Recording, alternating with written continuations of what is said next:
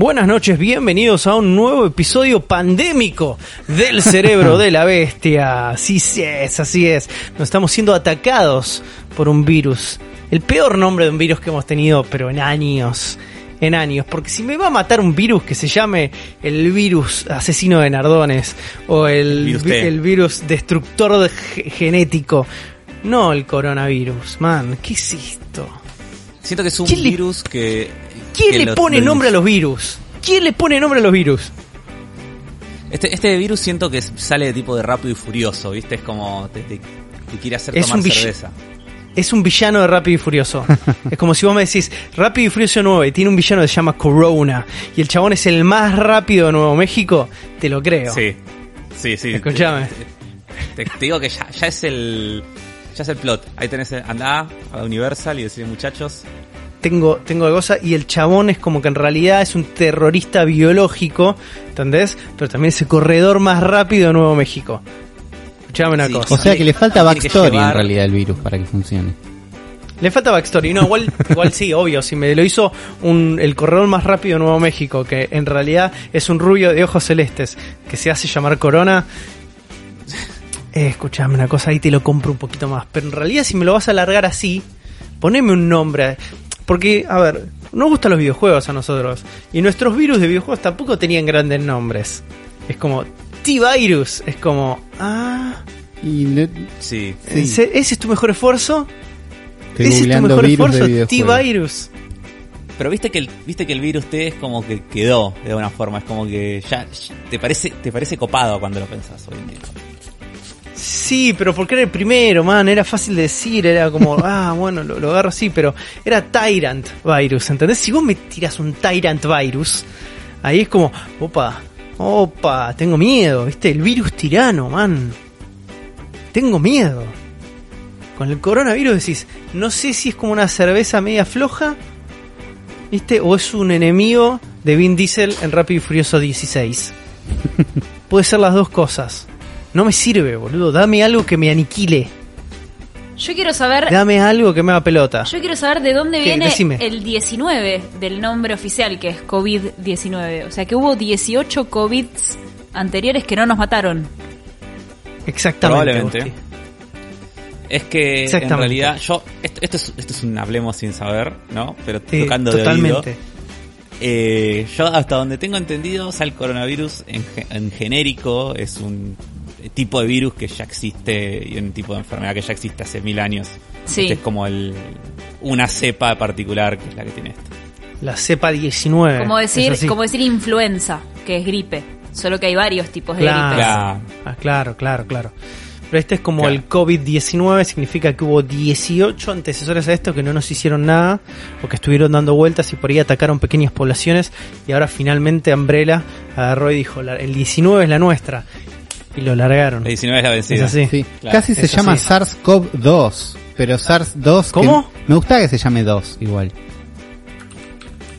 Casi se llama ¿Dónde sacaste SARS-2. esa data? Sí, existe esta data. Sí, ¿eh? claro que sí. Estamos hablando de quartz.com, pero no, es una data que, que existe, el virus se iba a llamar SARS, que SARS en realidad es como que quiere decir virus de la respiración, como que es un genérico no tan divertido, pero se iba a llamar SARS-CoV-2.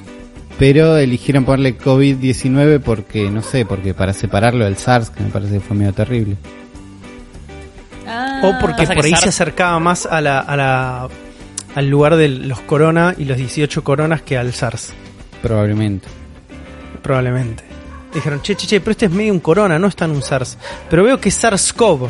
Entonces el Claro. CO es de corona también. Existe, claro. Claro. Coronavirus. Co es de corona, Es- B es de virus, S es Sí. de disease, ¿cómo era? La, la D, la D es de disease. Cualquiera de estos COVID. nombres Sí. es mejor que el que trató de ponerle la Casa Blanca oficialmente, que es Kung Flu, que es como racista. Es súper racista, man. O, o el Chinese virus que dijo Trump también. Trump largó un tweet. Trump largó en un tweet que dice no nos va a vencer este this Chinese virus is not gonna be. No, igual O sea, ponele que Chinese hijo de- Virus habla de un virus que viene de China. Kung Flu es mucho. Kung Flu es muchísimo, boludo. Igual, igual es. Es una un película toque clase bueno. B. Ahora, claro, boludo, es como si no se acuerdan, ¿se acuerdan esa productora que hacía todas como películas knockoffs de, de Transformers y se llamaba Transmorphers? Sí, boludo, esa productora se llamaba Asylum. Se llamaba Asylum. Asylum te saca un Kung Flu y es una película de artes marciales con zombies, ¿entendés? De hecho ya, ya, ya la sacaron. El que hizo, la filmaron la semana pasada. El que hizo Sharknado ya, ya compró los derechos de Kung Flu. Oh, cl claramente. Claramente. Pero escúchenme una cosa, nosotros... Viene, sí. eh, Decime, no, o sea, ¿querés por el año que viene, ¿qué? Va a haber un montón de películas de coronavirus. Acordate de Sí, ti. sabelo. Sabelo, definitivamente. A nosotros los videojuegos nos instruyeron durante años para sobrevivir a este tipo de situaciones de pandemia y, y, ataques Vale. de armas biológicas. ¿Ustedes qué tan preparados están para sobrevivir en caso de esto? ¿Qué, qué- ¿Cuál es el skill que digan, este es mi skill que aprendí de tal juego y lo puedo desarrollar en la vida real? Uh, Qué buena pregunta. Vamos a empezar con Ghosty. No. Porque Ghosty vos estás jugando... Sí, estuviste jugando Resident Evil 3 hace poco. Estuve jugando Resident Evil La 3. tenés que tener más fresca esta. Sí. sí. Eh, creo que lo importante es saber esquivar enfermos. Oh, En el, buen skill. En el Resident 3 es muy importante esquivar zombies. Y creo que nos puede servir cuando esté todo complicado. Mucha cintura necesitas para Sí. eso, ¿viste? Como taca taca, pivot, rápido, ¿viste? Como decir, no, las balas no, me las guardo. Cuando aparezca un, un leaker. Y acá ya como, lo eh, empecé a aplicar en el momento en que dijeron, che, esto es una pandemia, bueno, no nos saludamos más. Y ahí de pronto era como, ¿se viene un beso de alguien? No. Y ahí esquivaba al toque el beso de esa persona. Creo Está que muy ahí bien. lo empecé a aplicar Pi- al pi- toque. Pivot y otra cosa. Me encanta. Uli, ¿cuál es tu skill que decís? Ah, yo soy muy bueno en esto. A ver, mi skill me parece que sería saber apreciar cuando estás en un save room. ¿Entendés? Cuando decís, che, acá estoy seguro, me, voy a- me voy a quedar acá por ahí un poco más de tiempo, no, no tengo problema en no, no rushear. ¿Me explico? Claro. Sabes que ahí no te va a buscar el Mr. X, ¿viste? Claro. Como decís, estoy a salvo. Tenés que saber detectar Acá estoy a salvo momento y realmente. decir, estoy acá, me guardo. ¿Cuál es tu musiquita ¿Cómo te de con- Room? ¿Cuál es mi musiquita de save room? Sí, ¿cuál te imaginas si tuvieras un Save Room customizable? ¿Cuál sería tu musiquita de Save Room? Muy buena pregunta. No puede ser el disco de Bad Bunny. Eh, a ver, Te, iba, te iba a decir, te estaba por decir eso. Te estaba por decir el tema del Duki con Bad Bunny. si me preguntás ya es esa. Para mí es el pero- primero, el que tiene la musiquita medio Pokémon, medio El videojuego. ahí está, el tema de fondo del primer tema del disco, yo cuando veo a tu mamá, me parece que me, me trae como una seguridad, que lo escucho y ahí sé que voy a estar todo bien. Mm, ok, ok. Me encanta. Eh, Afro, ¿cuál sería tu, tu skill? Eh, difícil. Pero yo creo que no sería algo de un juego en particular, sino de, de una vida jugando videojuegos, que es eh, esta capacidad para resolver problemas y pensar lateralmente, ¿no? Tipo, es como... Es como tenés algo que resolver. O sea, por ejemplo, no sé, metele que te- se acaban las provisiones y tenemos que ir a buscar provisiones a algún lugar. Nos comemos a Uli. y está- No, no, y tenemos que entrar final. cer- y, y está cerrada la puerta. Che, para, para, para. Disculpame, y- Afro, pero vamos a blanquearlo Sí. entre nosotros. Entre los cuatro que estamos en este momento haciendo este Uli es el más delicioso. Porque tiene pinta de ser Sí, más seguro. delicioso. Por eso. Sí, para mí. Sí, para mí sí. En, en un, en un escenario de pandemia barra viven, el primero es Uli. Debe Eso ser el, sí, más, sí, el más No- no blandito. tengo, no tengo dudas. Entre dos pancitos, así como tic, tic, tic. No sé si estoy cómodo en este podcast. Eh, no, decía que en, en ese contexto ¿viste? está cerrada la puerta y estoy con Uli y Uli me dice, me dice no, Afro está cerrada. Y yo le digo, no, pero Uli, mirá, mirá, mirá la cerradura. Tiene una marca de un tigre. Es la llave del tigre, boludo. Y, y ahí vamos, Claro. vamos a buscar la llave del tigre y abrimos con eso. ¿entendés? Los tuyos sería como una situación de casi resolver puzzles en la vida real. Tal cual, que, como, como hace que- Lighton. que claro, pero ¿qué es lo que pasa? Nosotros necesitamos estar en un, en un mundo donde tenemos un montón de gente muy, pero muy loca y con mucho tiempo libre. Que diseñó como un para mundo hacer lleno de 25 trampas. millones de llaves, ¿no? Con distintos signos del zodíaco, que solamente le vas a ir encontrando en situaciones específicas y más que nada si hay muchas fuentes que tenés que vaciar, ¿entendés? Como... Amo, amo el meme, que por favor ahí lo dejen en los comentarios, de que es como un diálogo, como si fueran los policías de Resident Evil 2. Que dice, che Steve, ¿dónde están la- las cintas de seguridad? Están acá, tenés que ir a la fuente, sacar el coso, poner la llave ahí, ir, subir al tercer piso, bajar. tipo, es como- como todo el proceso de los puzzles eh, es muy gracioso. Excelente, excelente. Creo que Afro, lo tuyo serviría más para encontrar como situaciones alternativas a resoluciones de problemas reales, como por ejemplo, nos quedamos sin agua, ¿qué hacemos? Y es hora de tomarnos el meo de cada uno de nosotros, y, es como afro, y, es como, y ahí, y ahí tiras, y ahí tiras tu latillo, es que solo soy un afro loco, como sería tu latillo. ese, ese, es un latillo. Eso es tu latillo. Eh, ¿Cuál sería tu característica? Le voy a empezar a decir. Clásica afro. Eh, mi skill es muy clara, chicos, y es muy clara. Yo, soy el, como el experto en los Excels de este grupo. Claramente mi gran fuerte es la gestión de recursos y soy como muy capo para manejar un inventario, así que ese es mi lugar. No nos vamos a quedar sin comida, no nos vamos a quedar sin balas. Uli va a ir solamente con lo justo y necesario, ¿entendés? Con las posibilidades de tener muchas cuadrículas disponibles para traer muchas plantitas verdes, que es lo importante también, traer plantitas verdes Siempre. en un escenario post-apocalíptico de pandémico es muy importante. Sí, sí que lo es, siempre lo es. Sí lo es. Más si lo pueden mezclar con otras plantitas, Uli, escuchame una cosa. Fuera de una este, pandemia también tengan plantitas verdes. Por eso, entonces, mi laburo, mi skill, lo que yo me destaco por sobre los demás es en laburar en cuadrículas, es en pensar en grillas, chicos. Yo pienso en grillas. Entonces, cada uno va a estar Claro, cada uno va a estar bien reticulado, va a tener lo necesario, va a tener lo necesario para definirlo a cada uno de ustedes. ¿Viste? Afro va a ir con la brújula, chicos. Obvio que va Afro a ir con la brújula. Y con este. Uli, Uli, ¿con qué vas a ir? Ah, Uli va a ir con el mapa. ¿Por qué? Porque Uli sabe dónde están los save points. Exactamente. Y Gosti, y Gosti con que a Gosti démosle las zapas ¿no? Y démosle la mochilita. Ghosty va rápido. Dale. Ghosty te trae las cosas rápido. Cuando... Entonces yo puedo gestionar ese lugar. A mí déjenme tranquilo, déjenme una compu, déjenme el Excel. Sobrevivimos, chicos. Sobrevivimos. Ahora, ahora tengo ahora tengo las reganas de jugarle for Dead. tengo como unas ganas de jugarle. Bueno, cuando jugábamos en la primaria al quemado, ¿se acuerdan del quemado? Sí, bueno, soy un gran jugador de quemado. Yo era muy mala para quemar gente, pero era muy buena resistiendo hasta el final esquivando pelotazos. Así que mi habilidad, evidentemente, es esquivar. Esquivar zombies.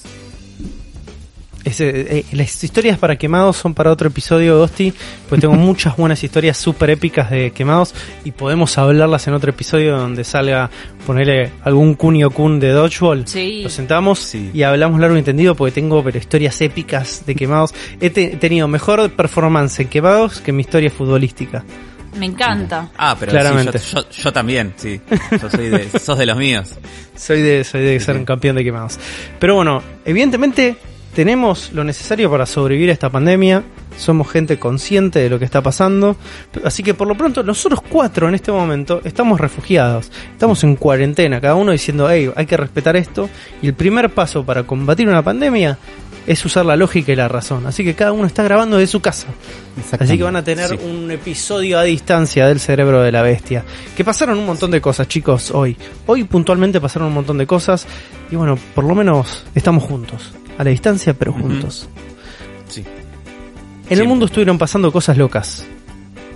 Estuvieron pasando cosas locas y nuestro amigo Afro, en este momento, me va a contar un poquito de lo que pasó hoy en el otro mundo, en la competencia, en el mundo de los PowerPoints, de alguna manera. Porque eh, no sé si fue, fue ayer lo de Xbox o fue el lunes, ya ni me acuerdo. Para mí esta semana tuvo 20 días.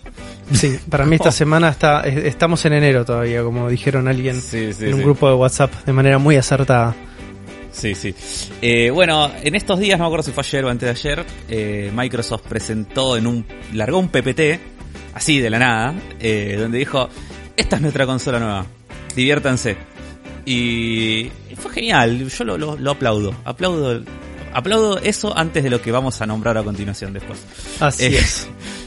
Y, y bueno, mostraron un montón de características de la serie X. Eh, junto a IGN, IGN sacó un par de videos que no sé si hubo más medios que pudieron estar probando o fue una exclusividad. Hay, no, hay, hay, un par de youtubers que les dieron como el dato. Sí, Pero bueno, IGN sacó un par de videos que están buenos, que muestran un montón de funcionalidades. Eh, mostraron las características técnicas de las consolas, que no las voy a decir porque son números y cosas complicadas, pero no sé, tiene 12 teraflops, tiene un disco, un SSD de un tera, tiene un GPU de la concha de la Cuestión es que es una máquina que es una locura. Y entre las cosas hermosas que tiene, yo estoy enamorado, chicos, de. Es la primera vez, lo decía hoy en el chat, de que hay una funcionalidad de una consola que no sea de Nintendo que me manijea. Tipo, que digo, esto está buenísimo y, quisiera tener esta consola por esta funcionalidad. Que es. MP3 eh, Player. MP3 Player. Ahí está. Que, es la función. ¿Quiere, Afro, vos eh, usaste la función de MP3 Player del Smash. ¿Fuiste en algún momento en Bondi y voy a escuchar toda la banda sonora del Smash? ¿Y fuiste con el MP5 más grande del mundo en el bolsillo? No, pero sí usaba en su momento, usaba mi PSP como MP3.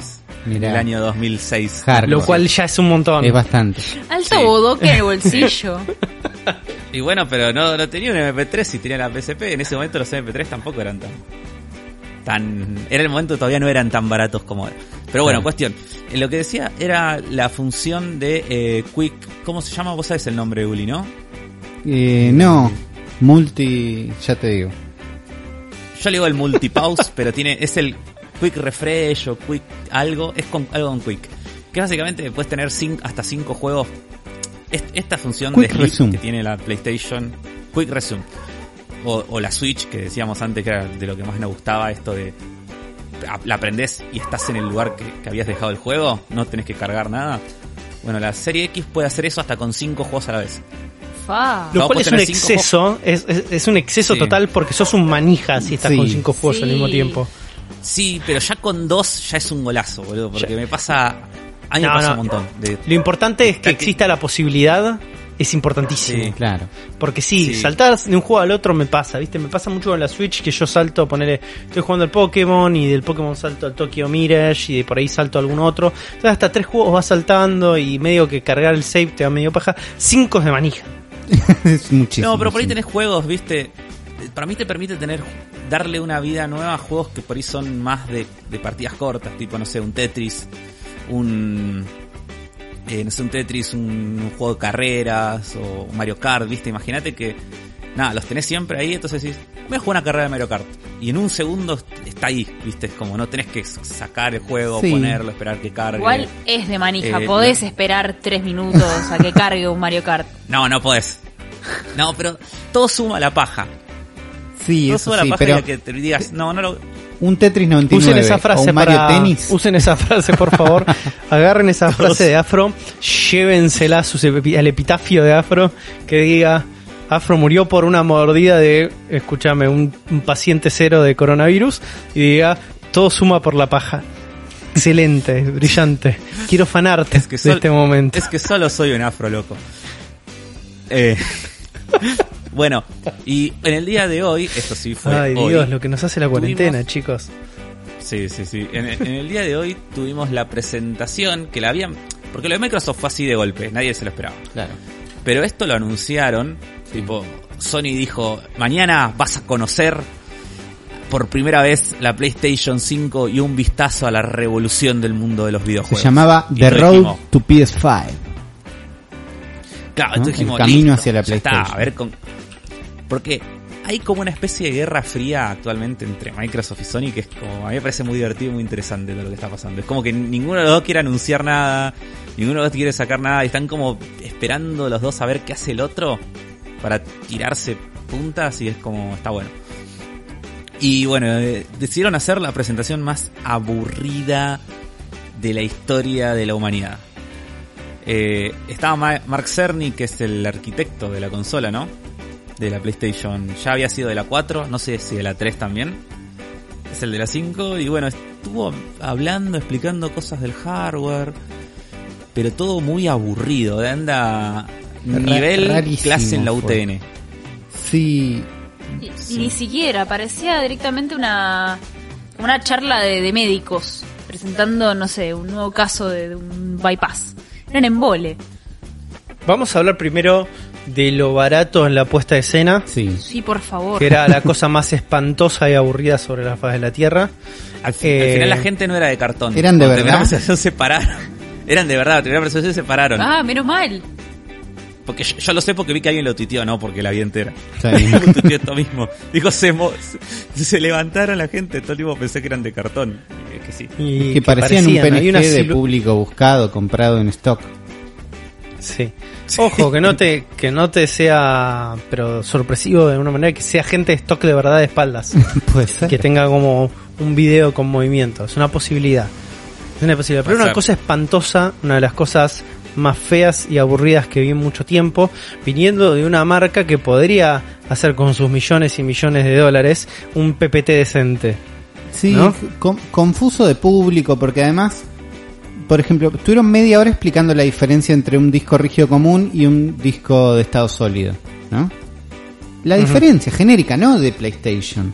La diferencia que existe y es algo que o ya sabes, no le importa a nadie, digamos. Lo googleás. O ya lo sabes, o no sabes de qué va. O no te importa. Como... Raro. ¿no? Me, a mí me confundía para quién era. ¿Entendés? Después se volvieron más técnicos, había momentos que era interesante, pero igual, o sea, todo esto que decían lo, lo podrían decir de la Xbox y sería lo mismo, ¿entendés? O saca una nueva compu Apple saca una compu y podría hacer esta presentación hablando de disco rígido, ¿entendés? Como no, no, nada llegaba al punto. Sí. Y después sacaron los specs enteros y hay una comparación entre una y otra y básicamente eh, la, la Xbox es más potente en todo. O sea, en cada uno de los elementos eh, tiene más la serie X. Así que bueno, veremos qué pasa, ¿no? Con la próxima generación. Ninguna de las dos generaciones hablaron de precios tampoco. No. No. No. Pero sí, inmediatamente terminó la, la conferencia de Sony y sacó un tweet Xbox diciendo, prepárate que en Día de Gracias sale la Xbox. Claro. Ok. Buen timing igual, para tirar como el palito ahí, pa. Sí, sí, por eso decía, a fines de noviembre principios de diciembre, por ahí esa es la fecha. Ok, ok. Nos tiene entusiasmado, a mí me tiene entusiasmado esta nueva generación de consolas. ¿eh? Estoy viendo como que hay, están pasando cosas, por lo menos, de lo cual es que uno está cambiando un poco el, marco y el paradigma de cómo empezamos a ver los videojuegos. Evidentemente, Xbox eh, hace rato que dijo, eh, los juegos son servicios y nosotros no le creíamos y tomó finalmente la directiva de sí, vamos a seguir haciendo consolas. La consola que vamos a hacer va a ser una consola súper poderosa que va a ser hiper elitista, evidentemente, porque va a ser muy cara. Ya de entrada vamos a saber que es muy cara, pero dicen, pero los juegos son accesibles para todos. Es como nuestra plataforma de juegos existe por fuera de nuestra consola.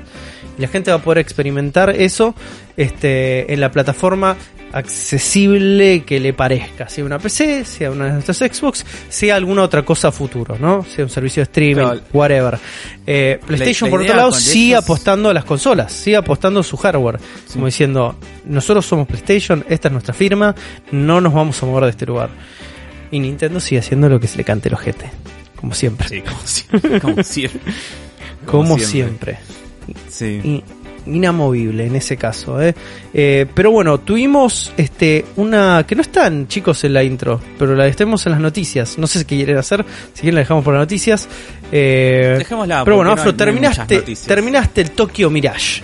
Man, Tokyo Mirage. Sí, lo, terminé ayer, anoche. Sí. Eh, iba 42 horas, me tomó terminarlo. Había llegado a la final, ya estaba desde hace unos días y no la podía ganar. Y entonces era como que dije, tengo que ir a grindear. Y era como venía estirando ese momento de tener que ir a grindear. Y bueno, me decidí, fui, grindeé una hora más o menos, subí un par de niveles y volví y la gané. Y nada, reitero lo que dije en el episodio anterior, es un juegazo. Eh, si te gustan los RPGs no te lo puedes perder. De lo mejor que jugué en el género en, en años. Me parece fuera de joda de los mejores JRPGs que jugué. Muchísimo. En todo. No, no, en todo, realmente. O sea, es como. Tiene un nivel de calidad en cada una de las cosas que hace muy alto. O sea, todo lo que hace lo hace extremadamente bien. Es como. Me parece que está la propuesta. Además, puede que la historia en sí no es no es la gran cosa, pero es tan creativo el universo que te propone y los personajes están tan buenos que eso te, o sea, te, lleva todo, ¿entendés? Eso te, te garpa que la historia está buena. Claro. Porque es la genérica, ¿no? De, uh, tenemos que salvar el mundo de estos bichos que quieren romper todo. Pero todo lo que está alrededor de eso es súper creativo y genial. Así que nada, es eh, lo recomiendo un montón. Está a 60 dólares, parece mucho, pero lo vale. Si le gustan los RPGs, eh, realmente lo vale. ¿Jugaste Persona 5 poco, nada, muchísimo? Nada, no lo toqué. Estoy seguro que Persona 5 es mejor, pero... No sé, no tengo ah, esa... vivo con, voy a vivir con esa duda. No, en realidad tendría que jugar un poco al principio. O sea, puedes jugar este juego, Puedo jugar este juego, es verdad eso. No hace falta Puedes jugar dos horas. Dale una chance, Uli. A mí me está gustando, es divertido, ¿eh? Es bastante divertido. Me complica la parte de que son hay personajes de Fire Emblem, esa es la onda, ¿no? Pero es anecdótico, es súper anecdótico. Sí. O sea, eh, son y no son. O sea, tienen los nombres y cosas parecidas, pero no tienen ni la personalidad, ni te hacen referencia a nada de Fire Emblem. O sea, podrían ser guerrero y mago genérico, que es lo mismo. es como una skin de Fortnite, man. Es intrascendente, pero es lindo. Está bien. Si te gustan, decís, uy, qué bueno está Carlitos. Si no, es Carlitos es un espadachín copado y listo. Sí, es literalmente eso. Está bien. Bueno, puede ser. ¿Cuántos? Yo quiero saber cuántos afros locos le das a Tokyo Mirage Session, si tenés que decir eso. Igual ya tiraste como que es el eh. mejor JRPG que jugué en años, así que es un montón. Y bastante. Y, sí. y mirá, desde, a ver, ¿qué fue del género te estoy hablando, eh? de, volviendo atrás, creo que desde el Xenoblade 1, sí, que no jugaba un RPG japonés que me gustara tanto como este, creo. No estoy seguro si me estoy olvidando algo. Me gustó más que el Dragon Quest 11, con eso te digo todo. Es una bocha. ¿Xenoblade 1 es el que se viene para Switch? O, sí, sí, o es el Xenoblade Chronicles, es otra cosa. No, no, es el Xenoblade Chronicles, es el Xenoblade 1. Porque los anteriores de la saga Xeno eran Xeno, Xenosaga, Xenogears. Ok. Sí. Eran nosotros Xeno otras cosas. Xenos. Eh, qué afro loco.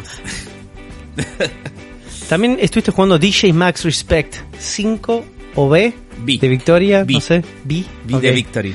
¿Qué es esto, Afro? Esto lo puse en la minuta porque quiero hablar de esto. ¿Qué es esto, Afro? y me olvidé. Eh, DJ Max es una saga de juegos musicales que es, a ver, no sé cómo hacer la comparación, porque no es el gran turismo de los juegos musicales. Creo que es lo, lo más, la definición más acertada que se me puede llegar a ocurrir.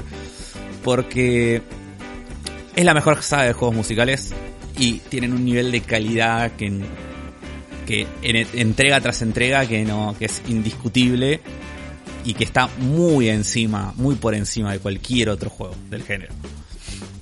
Pero ¿qué sería básicamente DJ Max? DJ Max arrancó en arcades es como una, era como una especie de Beatmania. ¿Ubican el Beatmania? Sí.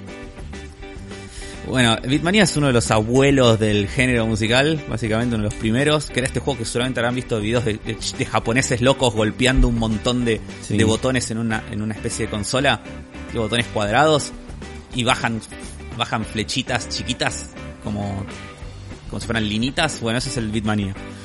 Eh, DJ Max lo que hizo fue, vamos a agarrar Beatmania y vamos a ponerle toda la onda del universo. Toda.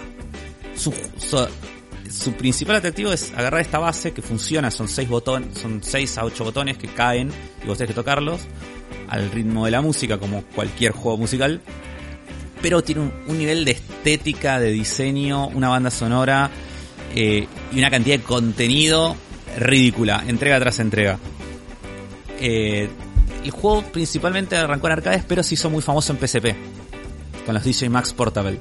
Salieron 4 para PSP. Para mí el 2 es el mejor juego de PSP, en lo que te digo. Muchísimo. el DJ Max Portable 2 es eh, Le metí cientos de horas a ese juego. Y después para PlayStation 4 salió DJ Max Respect, que es una especie de greatest hits de toda la saga. Con 150 canciones, tipo con mil millones de DLCs y Sarasa. Y ahora DJ más Respect B es la versión para PC que salió del juego. que eh, agrega un par de cosas más, tiene como mucha más importancia el modo online, tiene como un sistema de rankings, tiene un montón de DLCs, también un montón de canciones, modos nuevos. Pero como para decirles por qué está tan bueno en comparación a otros juegos, es primero que se siente extremadamente bien jugarlo. Los botones, los controles que vos tenés en el, joystick, ¿viste, cuando estás jugando algo y se siente cómodo a los dedos? No sé si les pasa alguna vez. Que decís, muscularmente es, es placentero. Eh, y, te, y te mete en un estado como de trance, DJ Max. Porque cuando bajan todas las notas, a la velocidad que bajan, a la forma que bajan, de alguna manera te mete como un estado de trance. Es un juego que si te gusta este juego, como te relaja un montón. Claro. Eh, a diferencia de. Viste que Guitar Hero tiene como un track de la canción y un track de la guitarra que cuando te equivocas hace tipo. Sí. Y simplemente se frena el track de la guitarra. Acá no. Acá lo que pasa es que cada botón tiene un sonido, un efecto de sonido que va cambiando de forma dinámica a lo largo de la canción y que se activa cuando vos tocas el botón. Entonces, si no tocas el botón, faltan sonidos. Claro, y si vos lo tocas mal, el sonido ese suena a destiempo. No es que suena feo, suena a destiempo, pues suena en el momento que vos lo tocas. Claro. Entonces te da una sensación de, de análogo, de que vos realmente estás tocando la canción muy copada. Eh, desde lo visual también es tiene una onda muy parecida al Pump It Up. Eh, en tanto en, lo estético, en los videos de fondo, en la banda sonora, en el estilo de música, que es su juego coreano. Entonces tiene mucho pop coreano, tiene electrónica coreana, tiene. pero va por todos los géneros que se te ocurran. Desde electrónica a pop, a rock, a metal, a todo. Y nada, o sea, fuera de joda, si le gusta este género, es un juego que lamentablemente no es tan conocido como debería serlo, pero tiene una demo en PlayStation 4, si tienen PlayStation 4 pruébenlo porque es una maravilla. Fuera de joda. Y es un juego que tiene que estar en Switch. Yo no entiendo cómo todavía no salió. Estaba googleando en este momento y lo único que encontré son subreddits de gente diciendo esto estaría buenísimo, pero no hay ni, media cosa es oficial. Que todo lo, todos los posteos de, de, la fanpage y de las cuentas de redes sociales de DJ Max, cada vez que sacan un posteo nuevo, todos los comentarios, la mitad son ¿Para cuándo en Switch? ¿Para cuándo en Switch? Sáquenlo en Switch, por favor en Switch. La versión de Switch, todos. Claro. Y por algún motivo se niegan. No, como mucho hay alguna nota que dice, estos juegos son parecidos. ¿No? Estos son los juegos que podrías jugar. Yo me compré y jugué a varios de esos y ninguno está a la altura. me imaginé. Afro, jugás con el joystick, ¿verdad? Sí. Yo estoy jugando con el joystick de se puede jugar con teclado, se puede jugar con joystick. Yo estoy jugando con el joystick de Xbox One, que por suerte tiene el, el, D-pad es bastante mejor que el, de, el de 360 y es muy cómodo. Con el de 360 me parece que es medio injugable. Claro. Y no tenés la sensación. de 360 me parece que.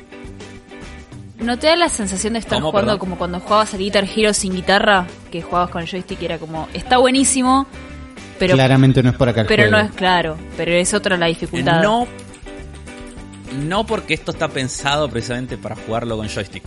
Entonces, si vos pones un video ahora de un tema difícil de DJ Max, eh, buscalo y vas a ver tipo la cantidad de, de notas que caen y a la velocidad que caen y todo. ¿Siempre son cuatro botones? Para... No, vos tenés distintos modos que puedes elegir cuatro botones, 5, 6 y 8.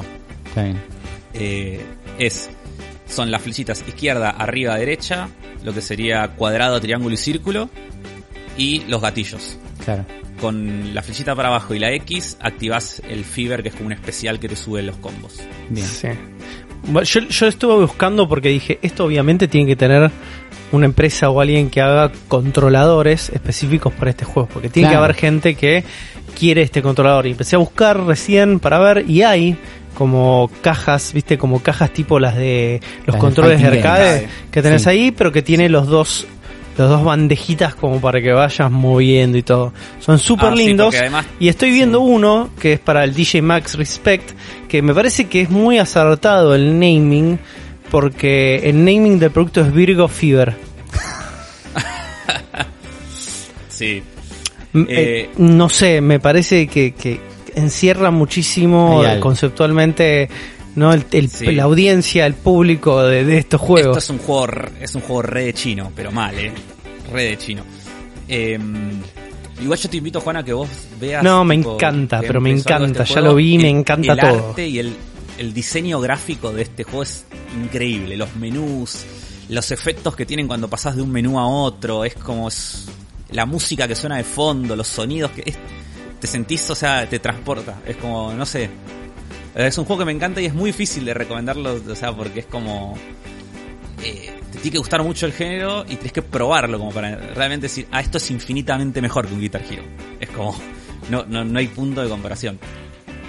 Te tomo la recomendación y en algún momento veré si lo pruebo. No me gustan mucho los juegos rítmicos a mí, nunca fui muy adepto a los Guitar Heroes, simplemente porque no puedo coordinar eh, absolutamente nada en mi vida, eh, entonces esto... Y este es un juego hardcore. Para mí, no es para mí. A mí me costaba mucho en los divertidos. el concepto de que jugás con joystick y tendría que estar jugando con guitarra. Me imagino que acá que ya estás como en, bueno, juega con joystick, por ahí estoy un poquito más cómodo. Además lo que decía, los controles son muy cómodos para jugar con, con los dedos. O sea, no es como que que estás con lo L y R ahí, tipo, diciendo esto no se juega así. Claro. Bueno, me copa, me copa esto.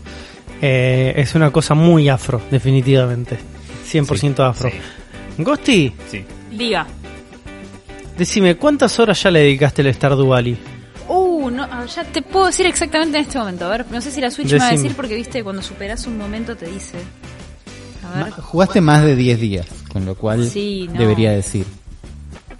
A ver. Hay, hay, un, hay un momento donde el Stardew Valley te dice, che, afloja. No, de hecho lo tenía abierto en este momento. A ver, ya te digo. escuchando. Me encanta el audio, me encanta el sonidito de la Switch, quiero que lo sepan. Me vuelve loco. Tengo 120 horas o más. Metidas. ¿En cuánto, ¿En cuánto tiempo? Y ya voy más de un año. Bastante más de un año. Me lo compré. Ah, está bien. Fines del 2018. Claro. Está bien, está bien. Pensé ¿Sos multimillonaria, Agosti, en el Stardew Valley ya? No soy multimillonaria, pero casi Te puedes dar todos los gustos. Me puedo dar casi todos los gustos. Todavía no me di todos. Hay cosas más caras que todavía no me pude comprar. ¿Ah, sí? no me pude comprar el, ah, el catálogo de, de, muebles, todavía no me lo pude comprar. Y hay un como un cetro que sale un huevo que te permite volver a tu granja cuando quieras. Ese todavía no me lo pude comprar yo temo, temo por la salud de Ghosty cuando salga el Animal Crossing. yo temo por mi trabajo, porque lo más probable es que me echen cuando salga Animal Crossing. Tengo una noticia para vos, Ghosty. Uy, tengo miedo, Juan. Animal Crossing sale en medio de una pandemia. Nadie te va a estar mirando jugar Animal Crossing mientras está ese dock abierto. Ghosty. ¿Vos decís que tengo que poner el pajarito de Homero? Yo no dije nada. No tengo a nadie, a ah, nadie del trabajo como amigo en Switch. Eso es importantísimo. Sí, ah, nadie, nadie eh, cuenta me ve en el trabajo que estoy online jugando. Nadie, jamás. No tengo a nadie con Switch, creo. No hay momento más fructífero para el Animal Crossing que salir en medio de este momento. Sépanlo. A mí lo organizó todo Nintendo, ¿eh? Sépanlo. Ellos, ellos inventaron el coronavirus. Enter de conspiranoia. Nintendo tira como en el momento donde llevamos a cerrar el mundo. Nintendo y Bethesda diciendo, esta es la nuestra, amigo. Para mí, este juego va a romper récords de ventas del primer día y ventas digitales. Acordate, te digo. Sí. Anoten, anoten lo que dijo Afro. Va a romper récord de gente jugando en simultáneo también para mí. Pero no nos adelantemos demasiado, chicos, porque hoy, hoy tenemos un episodio súper, súper especial. Vamos a estar hablando largo y tendido de Animal Crossing porque nuestro queridísimo Afro preparó algo, algo hermoso. Por eso estoy acá. deleitarnos. Por eso Gosti está acá. Así que bienvenidos a todos. Bienvenida Gosti. Gracias. Bienvenido Uli. Gracias, acá estoy. Bienvenido Afro. Afro no está. Afro no, se estoy, estoy, estoy. Afro se escapa de mi vida. Estoy, no sabía que tenía que decir algo. Bienvenido, hola, gracias Juan. Afro. Hola, hola, muchas gracias. Clásica. Muchas gracias Juan. Bienvenido, Juan, vos también.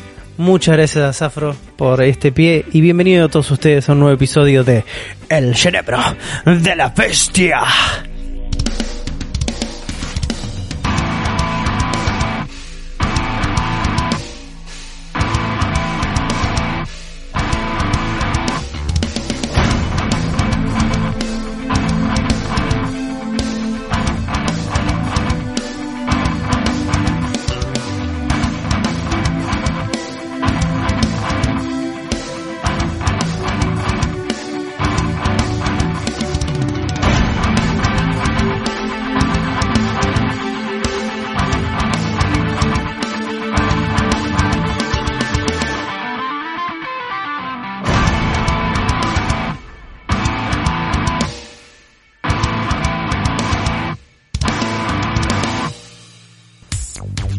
Y el episodio es el 143, el chancho que muere atosigado por eh, eh, un puñal, que es un puñal, pero en realidad no lo es. ¿Eh? Ese es en la quiniela, si lo quieren jugar. Es verdad, vayan a buscarlo en Google. No lo puedo repetir lo que acabo de decir. Me lo olvidé. Pero es el número 143, el chancho atosigado por un puñal que en realidad no es un puñal. Creo que, creo que fue eso. Creo que sí. Eh, eh, ponele. Pero bueno, episodio 143 de El cerebro de la bestia. Increíble que hayamos llegado hasta el 143 teniendo este tipo de arranques. Es una locura. Sí. Dudaron de nosotros, pero... aquí estamos sobreviviendo. Los, que quedamos, los que han quedado en el camino. los que han quedado en el camino y los que quedarán también en el camino.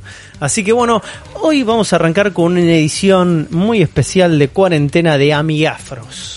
¿No? todos los, quiero a todos los amigafros los quiero eh, solitos en su casa con su familia, poquita gente, uno al lado de otro, saludándose con el codo y sin hacer pelotudeces, ¿ok? Así es como quiero a mis amigafros. Bueno, tenemos a Barba Roja que dice, respecto cuando Nintendo saca una nueva consola, lo que tienen que hacer el año que viene sacar un dock que permita jugar a los AAA 1080 y ya está. Que los juegos de Nintendo sigan a como ahora saliendo para portátil y dock y estos nuevos solo para dock. Así estiramos algunos años con esta hermosa consola. Y sí. Sí, igual. no sé solo para dock. Solo para dock. ¿Se puede eso? Mm, me imagino. Si sacas un dock con un GPU, ponele, incorporado, viste, es como. Un Power Dock. Claro. Yo, creo que se eh, podría.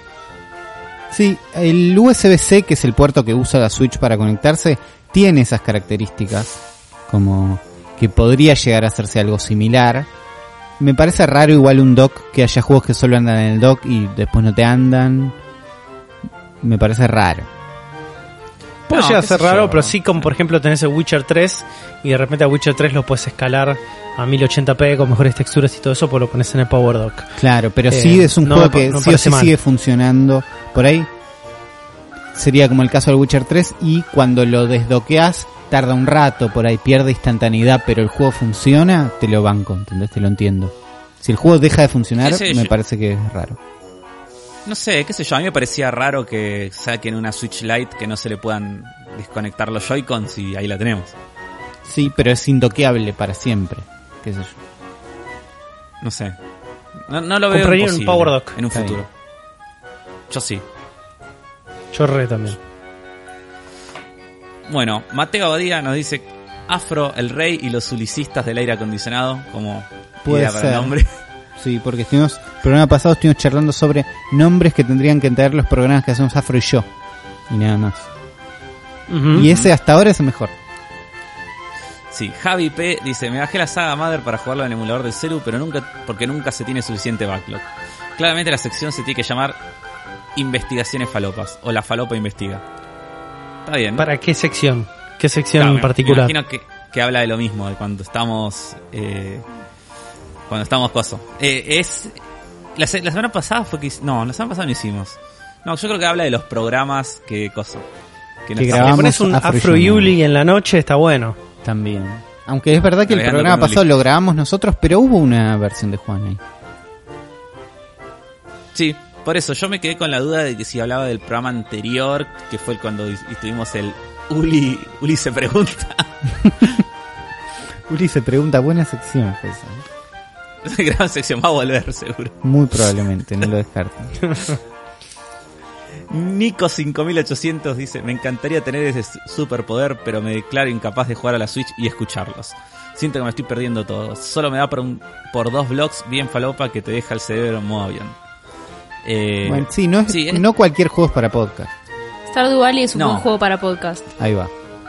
Sí, Tetris es un buen juego para podcast. El Rocket League, yo jugaba mucho Rocket League. Yo también. Sí, y te digo que si estás en una, Fortnite también. Sí, puede ser, mientras no estés jugando en Squad. Claro. No solo por la squad, el Fortnite tiene mucho cue de sonido que claro, por eso tenés que, estar en una de si pierdo no importa. Pero he escuchado podcast y tipo, cuando queden 10 o 5 pongo pausa. Antes no. Claro. Igual eh, depende también el podcast, qué sé yo. Hay podcasts, yo creo que el nuestro se presta más a escucharlo eh, en juegos. Claro, si estás escuchando, qué sé yo, Dan Carlin, la historia sobre Roma, viste que tenés que prestarle más atención. Es más difícil. Uh, ¿Sabes cómo me fumé el de los mongoles de Dan Carlin, man? Hardcore History. Uno de mis momentos más altos en la historia podcasteril fue escuchar entero ese podcast. Como 17 episodios de 3 horas cada uno. Fantástico. El, santo patrono del podcast, Dan Carlin. No sé si no lo inventó él el podcast. No, no tengo ni idea, no, importa, pero lo más que lo maneja como un campeón, lo maneja como un campeón. Sí. Eh, Torón Jarenosa, como siempre. Genio. Habla de la cartuchera. Dice, quería agradecerle a Juan por una de las cartucheras más emotivas. Fue excelente para escuchar en cuarentena. No sé si Gracias a vos, amigo. podcast, pero si alguna vez existe un juego que tenga por protagonistas a Uli y Afro, debería llamarse Katamari Crossing. Excelente programa, como de costumbre. Espero que el coronavirus los esté tratando bien. Una vez. Me gusta Katamari Está. Bien. Quiero esos devs ahí laburando. Sí. Kio ML dice: Eso mismo el autosave me pasó con el Dragon Quest 4. No me voy a olvidar más. Lo peor es que ya tenía todo el mejor equipo del juego y estaba junto antes del boss. Cuando cargué la save me llevó más o menos a la mitad del juego. Ah, qué doloroso. Feo, manejo de autosave. es muy típico de emulador también esto.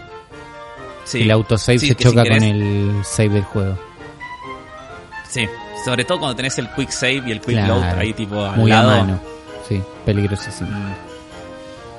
Frosic nos dicen, también se pueden comprar en la eShop Argentina con una cuenta secundaria y el código te harán canjearlo en la eShop de Estados Unidos. En mi caso, mi cuenta principal. Así compré el Pokémon Shield y ahora el Animal Crossing. La eShop Argentina tampoco recarga el IVA con tarjeta de débito. Así que buenos datos. Buena data esa. ¿eh? Martín Vargas dice, hola, vengo de las lejanas tierras de Spotify para dejarles un comentario. Gracias. Como siempre hacen un programa súper divertido y hoy hacen que la cuarentena y el laburo home office sea más llevadero. Sigan así muchachos, solo corrijan la pronunciación de Ivy, por el amor de Dios. Jamás. mensaje para Juan. Este bueno, acá tenemos eh, eh, mi mensaje favorito de la semana. Perdón, lo tengo que ya presentarlo así. Spoiler. Porque, porque esto, esto es todo perfecto, Juan, ¿eh? Porque Santiago Kitashima, cuya foto de perfil es un Diglett con los ojos de Goku. Hermoso. y no te estés jodiendo, entraba Es un Diglett con los ojos de Goku enojado. Que dice, nombre del dúo Niam Free Afruli. Y dice, como el tema de apertura de los redonditos de ricota. Y, y deja la letra del tema. Y es, es fantástico. Y lo voy a medio cantar mal, porque lo quiero cantar.